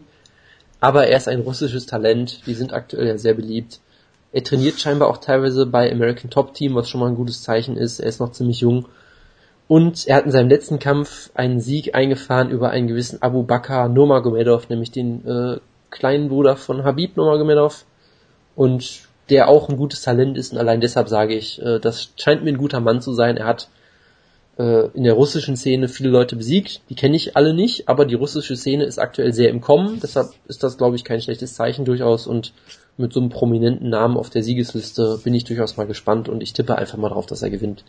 Ich weiß auch Und da zu wenig ja- über ihn natürlich, aber auch das, äh, ja, Er ist Sambo Camper. Genau. Und da du ja Szenen-Jonas bist, kennen wir das nicht anders. genau. Soll ich jetzt noch was zu, zu. Ulka Sasaki sagen, oder wie? Ja, Äh, er galt mal als das größte japanische Talent der UFC. Und das heißt natürlich, er sah in seinem letzten Kampf total furchtbar aus und hat verloren. Ähm, aber er hat bestimmt trotzdem Talent. Er hat halt einen wirklich richtig, richtig, richtig schlechten Kampf abgeliefert. Aber das heißt ja nicht, dass er nicht davon zurückkehren kann. Er ist ja der Pacific Rim Champion, hatten wir, glaube ich, gesagt.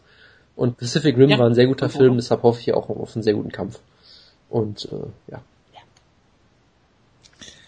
sehr gut. Dann war's das. Ja, ich bin sehr, ich bin, ich bin sehr traurig, mit dass äh, auf Sherdog immer noch Nikita Krylov auf dieser Card gelistet ist und ich weiß leider, dass es nicht stimmt, aber ich habe mich trotzdem gerade gefreut, wie, äh, Sherdog ist halt wie ein. Kind in der Spielzeugabteilung. Ja. Und Ellen Omer hat Krylov. Ellen Omer hat einen Gegner, laut zwei Tagen, laut UFC, aber sie geben ihn nicht bekannt. Vermutlich, weil sie nicht wollen, dass sie es so machen wie bei Uriah Hall, dass er einen Kampf kriegt und dann sofort wieder raus ist. Deshalb, keine Ahnung, wann man das, wann man Name. das erfahren wird. Es soll Nova. irgendein relativ guter Engländer sein, habe ich noch gehört, aber keine Ahnung. Eine Neuverpflichtung auch. Von daher würde ich ihn eh nicht kennen. Tja, Alex Reed vielleicht. Ich vermute nicht. Schade. Ähm, ja, es ist Paul Daly. Das wäre nicht das UFC-Debüt von Paul Daly, glaube ich. Das ist richtig, aber es ist eine Neuverpflichtung. Ja, ich, Aber es wäre interessant zu sehen, wie er, wie er ins Featherweight cuttet. Was? Wird Jonas Billstein, der ganz viel cutten muss. genau. Aber die Chance ist sofort ergreift. Natürlich. äh, Gut. Entschuldigung. So, jetzt kommt zum Bellator 138. Es ist äh, diesen Freitag findet es statt. Es ist im Free TV, es ist bei Spike TV. Es ist der Kampf, auf den der Wutke mehr gehypt ist als auf Kane Velasquez. Es ist Kimbo Slice gegen Kane Shamrock. Äh, bitte, Kane- du bist auch mehr Kane Shamrock, oder? ist das? Ken, Ken Shamrock. Cardio Ken. Wayne Cardio Shamrock. Ken Stamp. Cardio Ken. Ja, sind ja Bilder schon aufgetaucht diese Woche. Ich bin mal Er gespannt. sieht auf jeden Er Fall sah sehr fit aus. Ich fand das auch toll, dass ich das auf dem Cyborg gepostet habe, dieses Bild, wo sich komplett Twitter darüber lustig gemacht hat, dass der Typ mit, fünf, mit 51 oder so aussieht, als wäre er ähm, sehr fit und dann ein User darauf geantwortet hat nur und gesagt hat, boah, ich bin total begeistert und freue mich auf den Kampf, was auch nicht ganz der Effekt war, den Ja. ich Ich erzielen wollte. Bild. Das Wutke. Nein, das war irgend so ein Nein, User. nein, das war Ich irgend, weiß es nicht, er war total begeistert davon. irgend so ein User. Bitte, Wutke. Und ich habe dieses Bild noch einer anderen Person geschickt und die hat auch gesagt, das ist total gehypt ist auf diesen Kampf. Der guten André, EA Gamer. Ja. Den habe ich auch sofort gesagt. Der, hat auch, ge- der schaut nicht mehr mehr, hat aber sofort, als ich mal von so zwei, äh, zwei drei, vier Wochen oder so mal über Mixed Martial Arts mit ihm gesprochen habe, habe ich gesagt, es gibt bei Kimbo Slice gegen Ken Shamrock, das gesagt, sofort Bescheid, den Kampf muss ich sehen. Und so geht's doch eigentlich allen. Denn Nein. jeder wird, jeder wird behaupten, den Kampf möchte ich nicht sehen. Das ist ähm, Zirkusveranstaltung, das ist kein Hype-Kampf, das ist kein Main-Event, das ist nicht, das ist der größte Kampf, der in diesem, diesem Monat gibt. Wen interessiert denn bitte schon kein Velasquez und Fabrice Verdum, wenn ich hier zwei echte Legenden im Kampf sehen kann? Das ist die Nummer 151 gegen die Nummer 133. Und ich habe keine Ahnung, wie Ken Shamrock über Kimbo Slice gerankt sein kann. Aber er ist der und das freut mich sehr. Und es ist einfach ähm, ein beeindruckender Kampf. Ken Shamrock sah ähm, auf den Bildern sehr, sehr aktiv und gut aus, wie jemand, der sich ähm, ähm, gut vorbereitet hat mit ähm, aktivem Training. Hat er gesagt, dass sein ganzes ähm, Camper Defender, der ist in einer besseren Form Nicht als vor zehn ne? Jahren. Es ist in der besten Form seines Lebens vielleicht sogar auch. Und er sagte auch, dass er zum ersten Mal wieder sich richtig jung fühlt und würde er, möchte nicht auf dem Sofa sitzen, sondern er möchte halt kämpfen. Das ist Ken Shamrock und das möchte er tun. Und das kann er hier halt machen mit Kimbo Ich habe Slice. Sie eine hatten jetzt, Zwischenfrage. ja, Letztes Jahr wollte er zum Bare Knuckle Boxing. ja, Hat, ist da ein Kampf stattgefunden oder? ich glaube nicht, dass da irgendwas stattgefunden hat. Okay. Und das ist nicht bekannt geworden. Ich habe nichts Dann kam halt Scott Okay. Coker und hat ihn gerettet. Offenbar. Ja, Scott Coker hat nicht nur Mixed Martial Arts gerettet, sondern hat auch Ken Die Frage ist halt, ob es mit Kimbo ein Bare Boxing Kampf wird. Das wird ähnlich, glaube ich, aussehen. Also ich meine, wenn die es Ken Shamrock hat ja, Ich meine, wenn die es geschafft haben, dass dieser Kampf irgendwie lizenziert wird, könnten sie das, glaube ich, auch Bärnackel machen. Das würde auch keinen Unterschied mehr machen. warum ist dieser Kampf nicht Oder es ist lizenziert bestimmt, das, findet doch bestimmt auf irgendeinem äh, äh, Reservat statt oder Missouri. sowas, oder? Missouri. Okay. Missouri, St. Louis. Ein, eine ganz normale Stadt in den USA, die weiß, dass sie hier ähm, Unfinished Business verkaufen kann. Und das ist halt der Main. Das ist ein Main Event, der hat schon Promotions verbrochen. Der war ein verfluchter Kampf. Es war wirklich das MMA-Äquivalent zu Floyd Mayweather und Manny Pacquiao, wie ein Video auch schon bewiesen hat. Und ich bin wirklich total gespannt, weil was wir wissen überhaupt nicht, was passieren wird, ja. Wir können über viele Kämpfe können wir spekulieren. Ich habe keine Ahnung. Ich könnte mir vorstellen, dass Kimbo Slice Ken Shamrock einmal berührt und er fällt auseinander wie ein Trash-Test, damit ihn in der Brust berührt hast. Oder es ist immer noch so, dass Ken Shamrock auf einmal sofort in der ersten Aktion auf einmal einen Leglock zeigen möchte gegen Kimbo Slice. Ich bin total gehypt, auch die UC ist total gehypt drauf, denn sie hat ja, ähm, um auf diesen Hype aufzuspringen, hat Ronda Rousey einen neuen Namen gegeben. The most dangerous unarmed woman in the world. Und ich glaube, das ist einfach ein ganz klares Spiel auf den natürlich the most dangerous man in the world, Ken Shamrock. The Godfather of MA, wie er es selber nennt. Und er hat ja auch Jesus, Jesus ganz groß gefunden, das ist relativ wichtig zu wissen. Er macht ja jetzt, hat eine Dokumentation jetzt gemacht, die jetzt rauskommen wird, die, ich glaube, sehr, sehr Jesus-lastig sein wird, denn er ist Ken Shamrock und er ist einfach ein Gotteskrieger. Und solche, solche Leute mag Jonas ja jetzt gerne. Er ist eigentlich Bellators Joel Romero, ist genauso spektakulär, auch vom Ring her. Und er hat eigentlich Mixed Martial Arts erfunden. Was ist los? Um, Alter, es ist gerade 0 Uhr 12 und du fängst mit solchen Sprüchen an. Ich, ich dreh gleich durch. Oh. Er hat Mixed Martial Arts revolutioniert mit ähm, traumhaften Kämpfen gegen Royce Gracie, an die sich alle noch erinnern. Die waren. Es wird immer besser. Das waren zeitlose Kämpfe, ja. gerade war die Zeit auch immer stillstehend für die meisten Leute. Er hat alle Kehren gelegt gegen andere spektakuläre Kämpfer wie, wie gegen Tito Ortiz. Er hat mal gegen Rich Franklin gekämpft, sah da ziemlich ähm, spektakulär aus. Er hat gegen den deutschen Superkämpfer Kimo Leopoldo eine großartige ähm, Fehler gehabt. Und ja, er ist jetzt wieder zurück, nachdem eigentlich seine Karriere mal beendet war. Gegen Kimbo Slice sollte er kämpfen, dann explodierte sein Gesicht. Kimbo Slice kämpfte gegen einen anderen Kämpfer, den wir nicht alle erwähnen werden. Und der Rest ist Geschichte. Seitdem hat er ähm, eine nicht gerade so erfolgreiche Karriere gehabt, aber seit diesem Kampf ist er trotzdem ähm, 50 Prozent. Er hat zwei Siege, zwei Niederlagen. Er hat Siege über Ross Clifton und Jonathan Ivy und Niederlagen über Pedro Heso und Mike Burke. Ich weiß nicht, wer Mike Burke ist, aber ich kenne Pedro Heso. Das, ist, das reicht mir schon. Das ist zwar jetzt zwar schon fünf Jahre her sein Google mal ein Bild von Jonathan Ivy. Ich werde jetzt kein Bild für Jonathan Ivy googeln. Aber ja, er kämpft gegen Kimbo okay, Slice. Was willst du eigentlich mehr über Kimbo Slice sagen? Er ist einer der spektakulärsten Mixed Martial Arts Kämpfer aller Zeiten. Er hatte einen großartigen Kampf damals gegen David Tank Abbott im Jahr 2008. und ich meine, wir erinnern, sich, wir erinnern uns alle daran spektakulär dran. Das war einer der Lieblingskämpfe. Er hat da den unfassbar besten Kampf gegen James Grosso Thompson gehabt, wo er ihn eine Ringschlacht geboten hat. Ja, das war eine Schlacht zwischen zwei Helden wie im alten Sparta, die sich hier gegeneinander gegenüberstanden, bis halt das Blut so richtig spritzte und Ohren explodierten das so soll Mixed Martial Arts sein. Dann hat er halt leider gegen so einen Kerl verloren, den keiner kannte. Und er ging ins Ultimate Fighter Haus. Und das war halt doch alles, was wir sehen wollten. Das war sogar im deutschen Fernsehen zu sehen. Und er kämpfte ähm, großartig gegen Roy Nelson. Er hat nahezu ähm, einen Schlag gelandet gegen ihn und hat danach ähm, ein bisschen verloren, hat sich dann den spektakulärsten Kampf aller Zeiten geliefert gegen Houston Alexander, den Jonas so gut fand, dass er den Kampf ein Video gewidmet hat, denn Kimbo Slice hat natürlich das großartige... Das beste Kampfende aller Zeiten ohne Film. Hat natürlich Back, hat Backdrop Suplex gezeigt, die Jumbo Suruta nicht besser zeigen konnte. Also ja. wirklich, da ist der Geist von ihm reingeflogen. Und ich bin eigentlich dafür, wenn er jetzt hier, äh, wenn er gegen Houston Alexander Jumbo Suruta war, dann bin ich dafür, dass er gegen Ken Shamrock zu Harum Misawa wird und ihm per Rolling Elbow ausnockt oder meinetwegen auch per Emerald Das wäre geil, wenn er äh, Ken Shamrock Emerald verpasst. Aber das Kampfende gegen Houston Alexander war eins der ikonsten, äh, größten Ikonen in Mixed Martial Arts. Und, ja. synchron zusammenbrechen und die Hände auf die auf die Knie legen und, und ähm, überbeugen und ja. der Ref äh, sie beide. Und Josh Rosenthal, der ja, perfekt. Josh Rosenthal einen Facepalm gibt vor Freude. Also es ist einer der spektakulärsten Kämpfe, die man sich wünschen kann. Ich meine, Kimbo Slice gegen Ken Shamrock, zwei ähm, Legenden im Mixed Martial Arts, zwei der größten Kämpfer, die es gibt.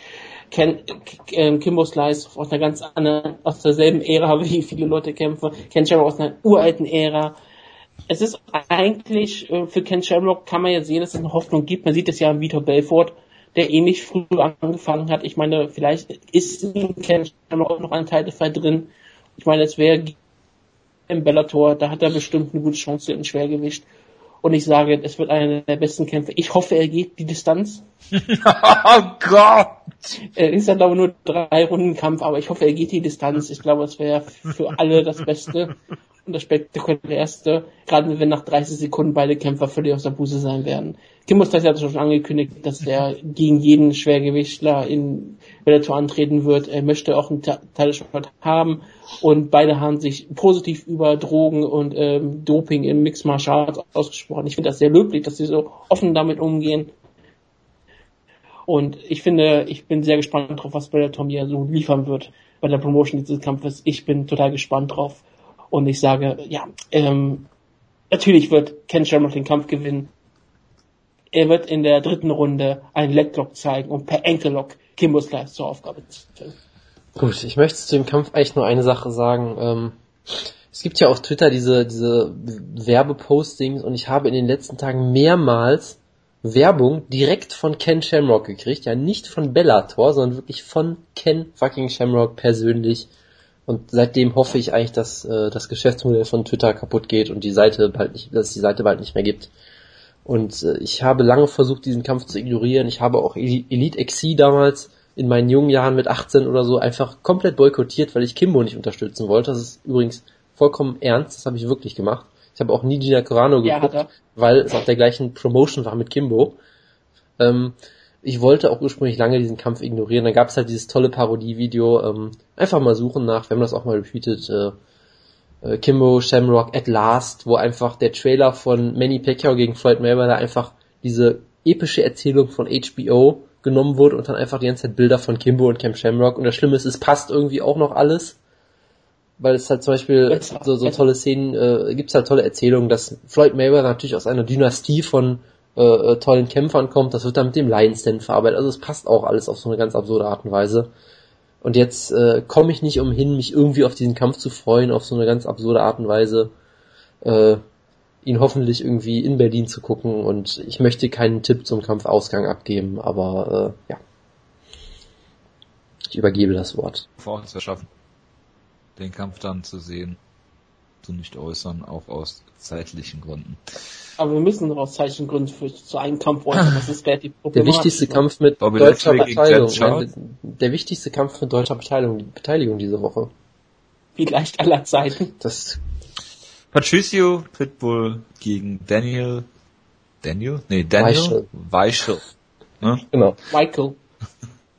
Daniel Weichel äh, steht hier im äh, Bellator Titelkampf, äh, hat davon profitiert, also einmal, dass er das Turnier gewonnen hat, das heißt ja jetzt mittlerweile nichts mehr, ähm, aber auch, dass sich äh, Georgie Karakin, Karakanian, nee, Karakian, Karakanian, äh, verletzt hat und äh, kämpft jetzt hier gegen Patricio Pitbull. Und das ist eigentlich ein Kampf, der ist präsentiert dafür, dass der Jonas ihn jetzt hier previewt. Ja, also ich habe ja nie damit gerechnet, dass Daniel Weichel einen Title Shot kriegt. Äh, das hat zwei Gründe. Weil du auch der Pessimist vor dem Herrn Der eine bist. Grund ist, dass ich nicht auf ihn getippt habe, das ist richtig. Ich war mir sehr sicher, dass äh, Pat Curran ihn besiegt eigentlich und ich lag vollkommen falsch. Ich weiß nicht mehr, ob ich auf ihn getippt habe in dem Turnier, aber auch da äh, er hat ja zumindest Desmond Green im Finale besiegt, der auch ein guter Kämpfer ist, von daher weiß ich das schon gar nicht mehr. Aber ich habe ich hab daran gezweifelt, dass er gegen Pat Curran besiegt, gewinnt auf jeden Fall. Und ich war mir eigentlich auch sicher, dass er nie einen Title Shot kriegt, weil es wurde ja gesagt, äh, das neue System von Scott Coker, was Woodke immer so abfeiert, dass das Turniersystem abge abgeschafft wird. Wichtige Kämpfe, Deshalb die Kämpfe, die äh, wurde ihm halt gesagt, hey, Daniel Weichel, du hast das Turnier gewonnen, du kriegst trotzdem keinen Title Shot, du kriegst einen Kampf gegen Pat Curran. Es war vollkommen eindeutig gebuckt als Aufbaukampf für Pat Curran. Ist vollkommen klar, weil das so ein bisschen der Golden Boy von denen ist, den wollten sie pushen. Dann waren sie ganz offensichtlich sehr unzufrieden, dass Weichel gewonnen hat, weil er trotzdem keinen Title-Shot kriegt. Und jetzt kriegt er ihn halt, weil, er, weil äh, der ursprüngliche Gegner sich verletzt hat. Und ich muss sagen, ich habe mit meinem Pessimismus habe ich Daniel Weichel scheinbar bisher einen großen Gefallen getan, deshalb mache ich es einfach weiter und ich glaube nicht, dass er den Kampf gewinnt. Äh, was absolut nicht äh, gegen Daniel Weichel gerichtet ist, weil er wirklich ein sehr, sehr guter Kämpfer geworden ist und sich auch immer weiter verbessert, habe ich das Gefühl. Mittlerweile ist er möglicherweise der beste deutsche Kämpfer, weil Dennis Siever in den letzten Jahren ja schon vielleicht nicht unbedingt abgebaut hat, aber halt durch die Suspendierung. Aber Dennis Siever hat doch einen Sieg über Daniel durch. Die, ja, ist ja ewig her. Durch die Suspendierung, die er hatte, dann den Aufbaukampf gegen Rosa, der jetzt auch nicht auf so einem hohen Niveau ist und die Niederlage gegen Conor McGregor ist halt Siever jetzt auf jeden Fall nicht mehr so auf dem Hoch wo er vielleicht noch vor zwei, drei Jahren war. Und deshalb kann man vielleicht sogar jetzt schon argumentieren, dass Weichel vielleicht die Nummer eins in Deutschland sogar schon ist. Wenn er hier gewinnt, ist das natürlich. Ähm, ich freue mich gerade, dass er laut Sherlock aus Frankfurt, Hesse kommt, was auch ein sehr schöner Start ist, den ich nicht kenne. Ja, er wird einfach nur aus Hessen äh, angekündigt. bei anderen Seiten wird er aus Hessen angekündigt, als wäre das die Stadt, aus der er kommt, was auch sehr schön ist. Also da gibt es sehr viele Missverständnisse. Ähm, ich glaube halt trotzdem, dass Patricio Pitbull auch ein Featherweight ist, der in der UFC relativ weit oben mitmischen könnte. Ich weiß, das habe ich über Pat Curran damals auch schon gesagt, aber ich bin durchaus sehr überzeugt von ihm. In seinem letzten Kampf gegen Daniel Strauss sah er gar nicht mal so gut aus. Da gab es aber auch, glaube ich, ganz komische Fouls ohne Ende und all solche Geschichten. Das war irgendwie generell ein komischer Kampf. Allgemein, Pitbull ist relativ klein eigentlich, hat keine große Reichweite, hat aber unfassbare Knockout-Power, ist ein guter Striker, kann Leute auch zu Boden nehmen, ist ein guter Grappler, er kann eigentlich alles, er ist ein sehr guter Finisher. Unterm Strich glaube ich deswegen, dass er gewinnt. Ich weiß nicht wie, ich tippe einfach mal auf eine Decision, aber wenn Weiche gewinnen sollte, würde ich, würde mich das natürlich auch sehr freuen und äh, bitteschön. Ja, es ist wirklich irre, wenn man so überlegt. Ähm, wir ignorieren das immer so häufiger bei Bellator. Wir haben auch so ein bisschen diesen Aufstieg von Daniel Weichel so ein bisschen ignoriert. Weil, gerade weil wir nie damit zurückgerechnet haben. Das Turnier, was er gewonnen hat, das war eigentlich ein Turnier, was nicht gerade äh, stark besetzt war, aber er hat halt äh, dort ziemlich überzeugt. Und das ist ja, ich meine, stark, man kann sagen, was man sonst so im Featherweight bei Bellator erwartet hat. Weil äh, Featherweight geht ja bei Bellator immer als die stärkste Division und wo viele Leute kämpfen, die eigentlich in der UFC kämpfen sollten. Und dann war ich gehört lange eigentlich zu diesen Namen dazu, die man eigentlich gerne auch in der UFC sehen möchte, aber es ist Bellator und doch kann er vielleicht sogar ein bisschen mehr Geld verdienen, was ja für ihn ein bisschen eine schönere Sache ist. Dass er Pat Curran besiegt hat, hat mich damals sehr geschockt. Es hat mich unfassbar gefreut, dass wir hier so einen ähm, deutschen Kämpfer haben, der auf diesem Niveau kämpft, kämpft und solche Leute besiegt. Jetzt gegen Patricio Petrofera, der wirklich sich immer besser gesteigert hat und ein absolut spektakulärer Kämpfer ist und es wird ein unangenehmer Kampf für Daniel Weichel. Ich würde, ich würde ihn total gönnen. Es wäre auch für Bellator ist hier in Deutschland wirklich untergegangen, gerade so auch im Cyber und so, da wird es immer ignoriert. Und es fällt gar nicht so sehr auf, dass wir gerade einen Deutschen haben, der hier um die Weltmeisterschaft kämpft. Und das ist ja in, ist Featherweight auch wirklich was wert. Es ist nicht nur irgendeine kleine äh, Division irgendwo, die keinen interessiert. Es ist nicht Schwergewicht, es ist nicht Featherweight. Featherweight ist ziemlich tief besetzt und wenn er dort den Titel gewinnt, ist er einer der besten Featherweights auf diesem Planeten. Man könnte ja sogar fast das Argument machen, dass äh, ist eigentlich der beste deutsche Kämpfer aktuell Stefan Pütz. Aber es ist gleich Heavyweight natürlich, aber im Boden ist natürlich ziemlich hoch anzusehen. Du hast ja sich gerade sehr positiv über Russland geäußert. Bin überrascht, dass du ihn da nicht genannt hast, sogar noch. Aber ja, Daniel Weichel kann auf jeden Fall, wenn er den Kampf gewinnt, äh, den Claim ganz klar sagen, dass er der beste deutsche Kämpfer ist. Selbst wenn er den Kampf vielleicht knapp verliert, kann er den Behauptung danach weiter anstellen. Er ist auf jeden Fall einer der, er will, je nachdem wie er läuft, ist er einer der besten äh, Featherweights auf dem Planeten und das alleine schon ist ziemlich stark. Ich würde es ihm sehr gönnen, aber äh, Frere ist ein sehr, sehr, sehr harter Gegner. Wir hatten vorher immer wieder gesagt, du hast gesagt, vielleicht ist der Pessimismus vielleicht ganz gut. Ich bin dann wieder etwas positiv. Ich habe heute auf jeden deutschen Kämpfer getippt und ich werde auch weiterhin hier auf jeden deutschen Kämpfer tippen. Ich sage dann, der Weiche holt hier eine Split Decision raus und Bellator ähm, wird danach ihn entlassen, weil sie sagen, äh, den wollen wir eh nicht promoten. Der Spricht auch spricht- so gut Englisch, ja. Ich habe ja gesagt, er spricht so gutes Englisch, das, das geht nicht, wie will, wie will man denn ihn promoten? Er ist nicht weiß genug, dass wir ihn als Deutschen richtig promoten können. Das ist ja richtig schrecklich für Bellator, ihre Videos. Ich, ich freue mich trotzdem, ich fände ihn ja ähm, trotzdem spektakulärer Zeiten für den guten äh, Mann aus Michelstadt. Gut.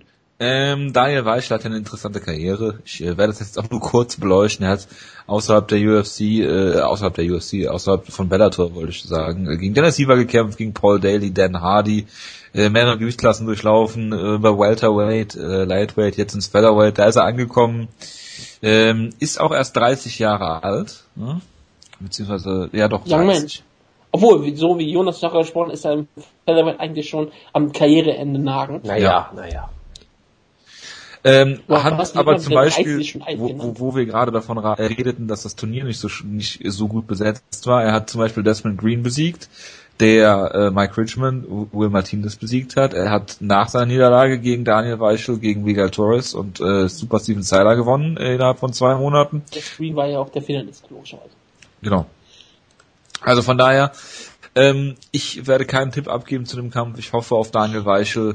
Wenn es äh, Pitbull wird, ist es äh, absolut keine Schande und äh, ist toll. Äh, man kann das nicht oft genug erwähnen, was, was Deutsche außerhalb der UFC leisten und äh, scheint auch ein sympathischer Zeitgenosse zu sein. Vielleicht kriegen wir ja auch mal irgendwie ein Interview mit ihm und Stefan Pütz hin oder so. Die trainieren ja, glaube ich, auch zusammen. Ähm, schauen wir mal. Aber ich hoffe das Beste. Dann erwähne ich noch und äh, sage, dass ich das erwähne, weil ich bitte nicht mehr darüber reden möchte, weil äh, Bobby Lashley dann doch nicht gegen Colossus Thompson Ja, antritt. das regt mich so auf. Verdammt der, sollte, der ist zweimal angesetzt worden. Der sollte schon im Februar ansetzen, hat sich Lashley verletzt und sollte jetzt Thompson Ja. hier kämpfen, hat sich Thompson verletzt und jetzt kämpft er gegen Dan Charles, den ich der, nicht kenne. sein, der seinen letzten Kampf beim Bellator 2014 Monster Energy Cup hatte. Das sagt Und doch, das Er sagt heißt, doch er alles heißt aus. Dan the Man, ja. Das sagt wirklich alles, ja. Ja, also, hervorragend. er heißt Dan the Man und trainiert bei Power and Fitness. Das ist hervorragend. ja. Und er kämpft im Schwergewicht. Michael Chandler steht auf der Card, Daniel Strauss steht auf der Card, in den Prelims gibt's noch ein paar ehemalige Das ist eigentlich die UFC-Kämpfer. perfekte Bellator-Show für Region. Das ist Michael Chandler auf Ja, der Karte. ich war gerade ernsthaft Daniel überrascht. Weichel, Kimbo gegen Ken Ich habe Shamrock. das ernsthaft nicht, noch nicht mal gewusst, Ja. dass Michael Chandler auf der Karte steht, muss ich gerade zugeben. Ja, weil du Ja, auf den gegen- Main Event so Ja, absolut, bist. absolut. Ich wünsche euch einen guten Start in die UFC Berlin Woche. Ich habe diese Woche frei. Ich werde in Berlin sein. Ich werde mich freuen auf hoffentlich viel Feedback. Ich hoffe auf viel Partizipation, was Fragen angeht. Ich hoffe, dass ihr fleißig beim Gewinnspiel mitmacht. Ich glaube, Deadline ist 16 Uhr am Dienstag. Dienstag um 16 Uhr. Genau. Äh, macht mit, wir verlosen die Karten. Ähm, würde mich freuen, wenn, der, äh, wenn wir das eine oder andere Bierchen zusammen trinken könnten. Ähm, bis dahin, ich wünsche euch was, guten Start in die Woche und vielleicht sieht man sich. Bis dann. Ciao, ciao. ciao. ciao. Guten Tag.